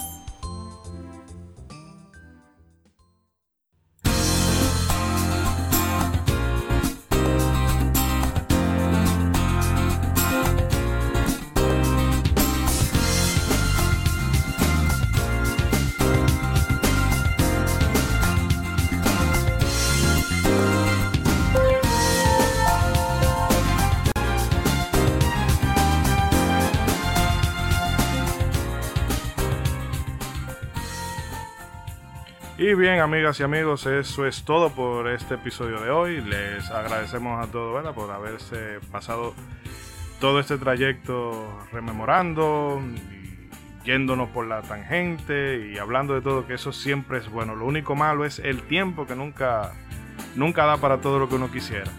Y No da, no da. eh, antes de que nos despidiéramos, yo quisiera que los chicos de Estamos Armando, Tere, Ángel y David Ciruela, eh, hagan el spam. Eh, por favor, sí. Sí, vamos, spamen, Así spamen. mismo es, así mismo, como, así mismo es, durísimo, durísimo, vámonos. La publicidad No. para Ah, sí, sí, este es el spam, pero no, quiero decir, yo no vengo a hacer spam. Yo, de alguna forma, creo que es muy divertido. O sea, estamos muy agradecidos de que nos invitéis. Para nosotros, de alguna forma, es cruzar el charco, mezclar culturas. Y, y en ningún momento venimos con el pensamiento de intentar publicitarnos, ni mucho menos. Queremos compartir ideas, momentos, experiencias, situaciones. Y es súper cómodo encontrar gente con la cual te, sin conocerla de nada o casi de nada, porque sí que es verdad que a Isidori llevamos tiempo teniendo relación con él, pero en este caso, pues el, el Eh, eso cobra o feo, pero cobra. está bien. Vamos a dejarlo así. Teniente soy yo, teniente soy yo mejor. Isidoro, me voy a cambiar el nombre, teniente cobra. Teniente cobra mola. Eh, Qué cobra, tío, el, Rambo. No, pero es verdad, es verdad. Quiero decir, yo por lo menos me he encontrado muy cómodo. Creo que tenéis un podcast muy chulo. Habláis de la historia de los videojuegos, que yo creo que es muy interesante, sobre todo saber de dónde venimos, saber dónde estamos y saber a dónde vamos, porque la industria cada día hoy más se está convirtiendo en una puta basura en muchos aspectos. Y, y creo que realmente la nostalgia, como habéis dicho al principio, vende, igual que el hype, ¿no? Pero para mí la nostalgia te trae recuerdos los cuales te hacen sentir especial en momentos puntuales de tu vida, incluso compartiéndolos con gente, te, traen títulos al recuerdo que tú en ese momento no te acordabas, pero en cuanto lo mencionan, despiertas un recuerdo olvidado en tu cabeza, el cual te hace sentirte muy, muy cómodo, muy, muy placentero y hostia, pues ha sido todo un disfrute, ¿no? Y nosotros somos un podcast también muy pequeñito y somos, estamos armando, que eso es lo de menos. Eh, aquí el director de todo es mi compañero el Cirulitas y, y mi compañera de codo con codo pues es Teresita. Y decir que por muchas gracias por la invitación, esperamos volver y que vengáis al nuestro. No, claro que sí, claro que Sí mismo es, sí mismo es. Eh, David, David, se ha- totalmente. David se ha David. quedado mudo. Estoy, estoy, estoy aquí. estoy Totalmente, aquí. o sea, es que has hablado tan sumamente bien, Ángel. No lo esperabais, no lo esperabais, claro. palabras, tío, Tenéis o las sea, expectativas tan bajas conmigo que cualquier cosa que haga bien os sorprende. No, no, pero yo ya entiendo cómo funcionas, Ángel. Tú sueltas eh, un 99,9% de, absurdez, de absurdeces, gilipolleces y faltas de respeto y luego eh, vas guardando como esa energía para de repente soltar un speech brutal y luego sabes que después de ese speech vienen un montón de horas de mierda por tu boca. Hombre, pues es que es- a- la, la balanza se tiene que equilibrar. Si digo muchas Claro. tonterías, tengo que decir alguna cosa bonita. Joder. Es como los límites de, de Final Fantasy VII, que él va cargando la barra. Eso es, es su límite. Mi barra está siempre cargadísima. Uy, uy, uy, uy, ya nos estamos yendo, nos estamos yendo ya con tu barra, Ángel. Tú lo Mi barra va a acabar algún día en tu culo, Ángel. Hostia, hostia, fuertes declaraciones, madre de amor hermoso, fuertes declaraciones. Eh, pero, No. Tere, No, a ver, quiero decir, yo, yo también, o sea, es que básicamente suscribo todas las palabras que dice Ángel, un placer estar aquí, un placer eh, cruzar el charco y, y estar tan cómodo como, pues como realmente, es que una charla entre amigos. Una a mí me han faltado cervezas, pero es una charla entre amigos hablando de videojuegos, como dice Ángel, la nostalgia, el yo recordar, pues cuando he estado jugando pues al Duke Nukem con mi hermano, la risa y eso al final, y también eh, descubrir otros juegos, revivir otros juegos a través de las experiencias de, de lo- de los que hemos estado aquí hablando, pues, pues siempre gusta, siempre mola y esto de compartir un, un hobby y, y aunar eh, pues todas estas experiencias en un podcast, en un ratito pequeñito, pues, pues mola mucho. Hmm, en memoria. Totalmente. A mí que lo que me flipa es con- Bien. Diga, diga, David. Que a mí lo que me flipa es llegar a, con- a contactar con gente, a conectar, ¿no? A conocer un montón de... A través de un hobby que simplemente tienes eso en común y nos conocemos un montón de gente que somos súper distintos y a mí me, son, me maravilla. Y es grande al final acabar en vuestro programa, vosotros en el nuestro, que podéis venir cuando queráis. Eso es maravilloso. Lo digo siempre y muy agradecido de toda la gente que vamos conociendo. sí, No, lo hemos si, tú dicho- vienes, si tú vienes a acabar a nuestro programa, por lo menos trae los Kleenex.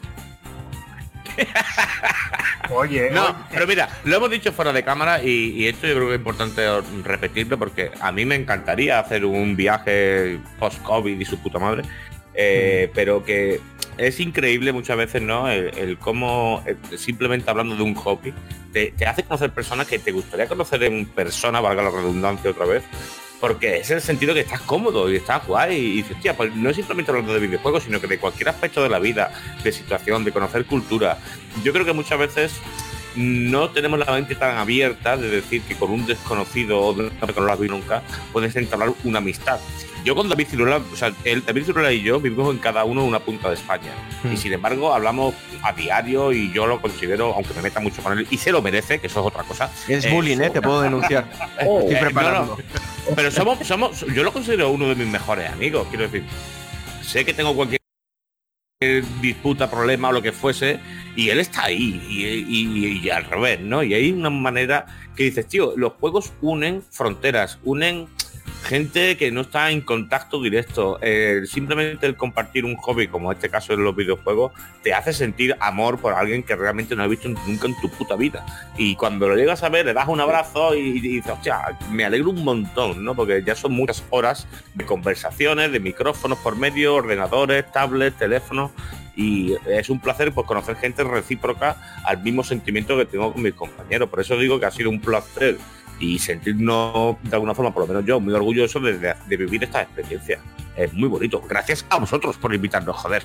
No, no, y gracias, gracias a ustedes porque eh, fuera de, de la tiradera de flores y demás aparte, que es bueno, o sea, esa actitud que siempre ha mantenido David, de ser muy receptivo con, con creadores de contenido de, de todo tipo, grande o pequeño, porque así la comunidad eh, se embellece más.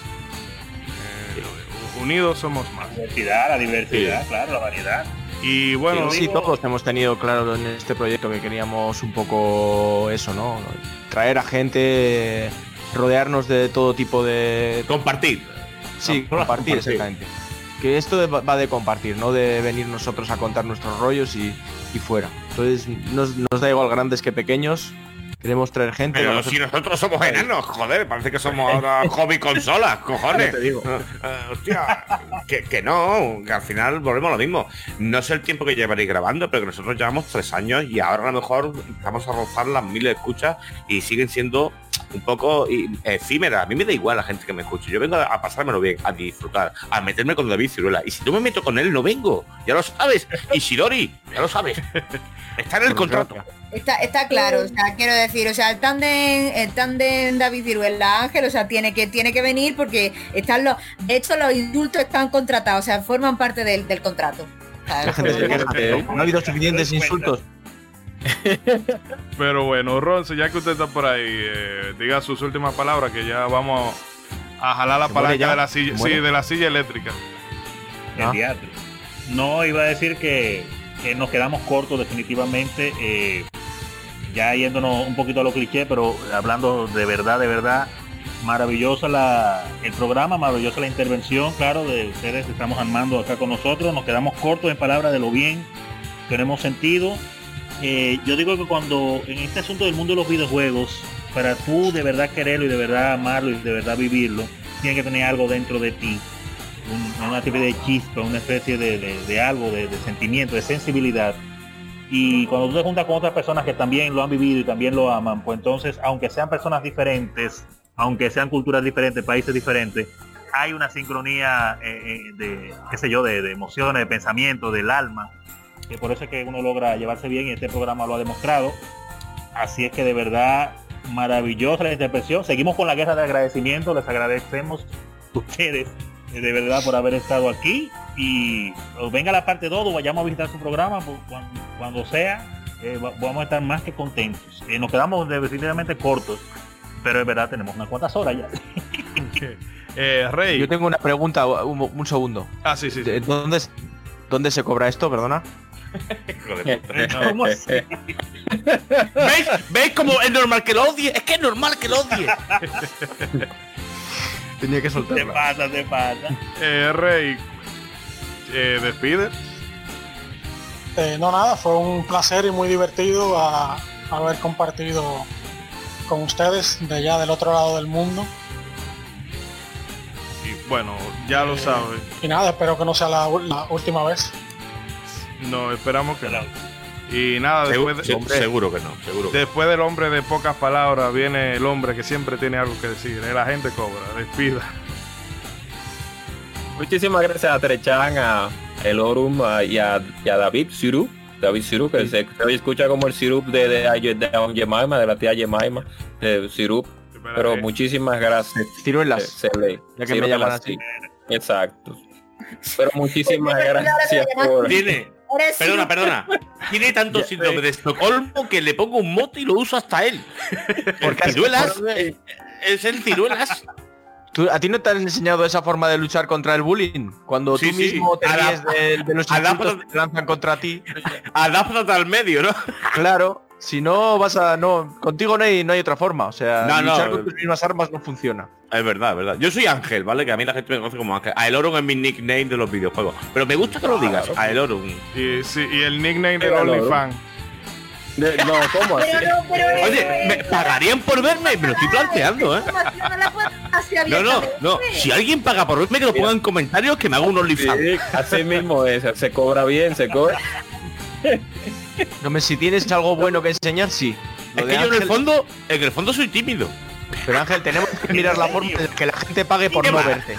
¿Cómo voy a ser el tímido yo? ¿Cómo voy a ser tímido En Telegram mando fotos tetas a diario. Pero de tetas de quién? Mías, mías, mías. Por Dios, Chan, tú eres delicada como una rosa. No digas eso. Estoy ciego. No puedo ver. Ángel, Ángel, un día te voy a mandar una foto de un huevo y te vas a joder. Y ahí mimito Ay, ay. eh, disculpe, no, eh, Ro- eh, eh, le cobra termina, ah, sí, Muchísimas gracias, claro. Muchísimas gracias a ustedes. Es, es importante, disculpen, creo que va a sonar un sonido de fondo. Es importante. Usted se la está jalando ahí atrás porque se oye. Exacto. No, no, no, no, no. ¿Cambiando? No, no, no. Se vio como era una, era una salsa que, que pasó un carro con una salsa, disculpe.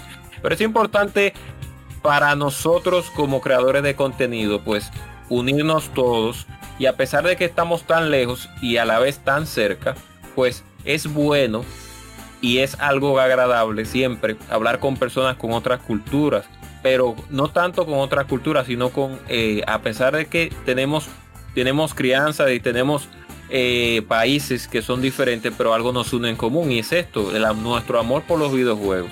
Y eso es importantísimo porque es algo que aunque estemos lejos, como vuelvo y digo, pues nos une. Y es algo que, que eh, ya desde ese punto, desde ese punto de nuestro, nuestro afán por descubrir eh, nuevas fórmulas para jugar eso, eh, este juego, nuevas historias en lo, que crean en con los, disculpe, con los desarrolladores, etcétera, etcétera. Es lo que hace que, que siempre nosotros nos unamos más como comunidad sea, América, eh, tanto como Occidente, tanto, tanto como Europa, que como, como nos unimos todos en una misma causa y eso es bastante agradable.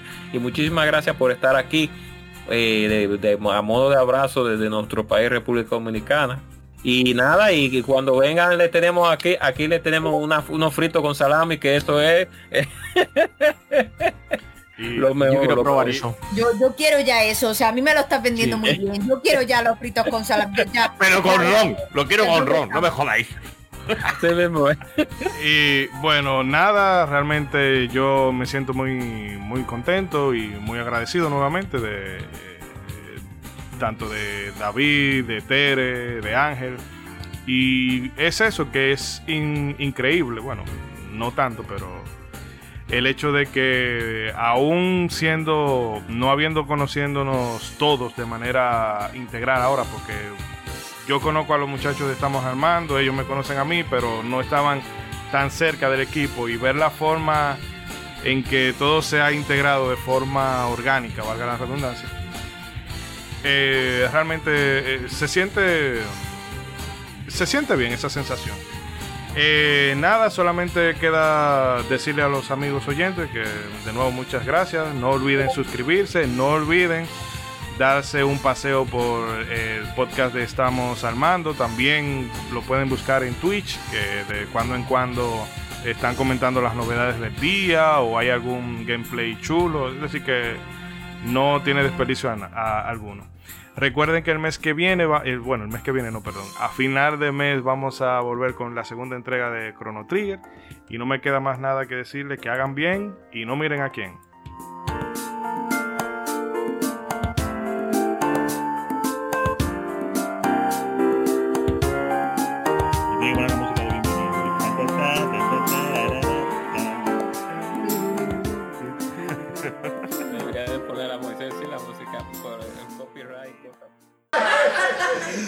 Bien, amigas y amigos, eso es todo por esta noche. Será sencillamente hasta la próxima semana. Y por favor, no olviden, sobre todo en Navidad, hagan bien y no miren a quién.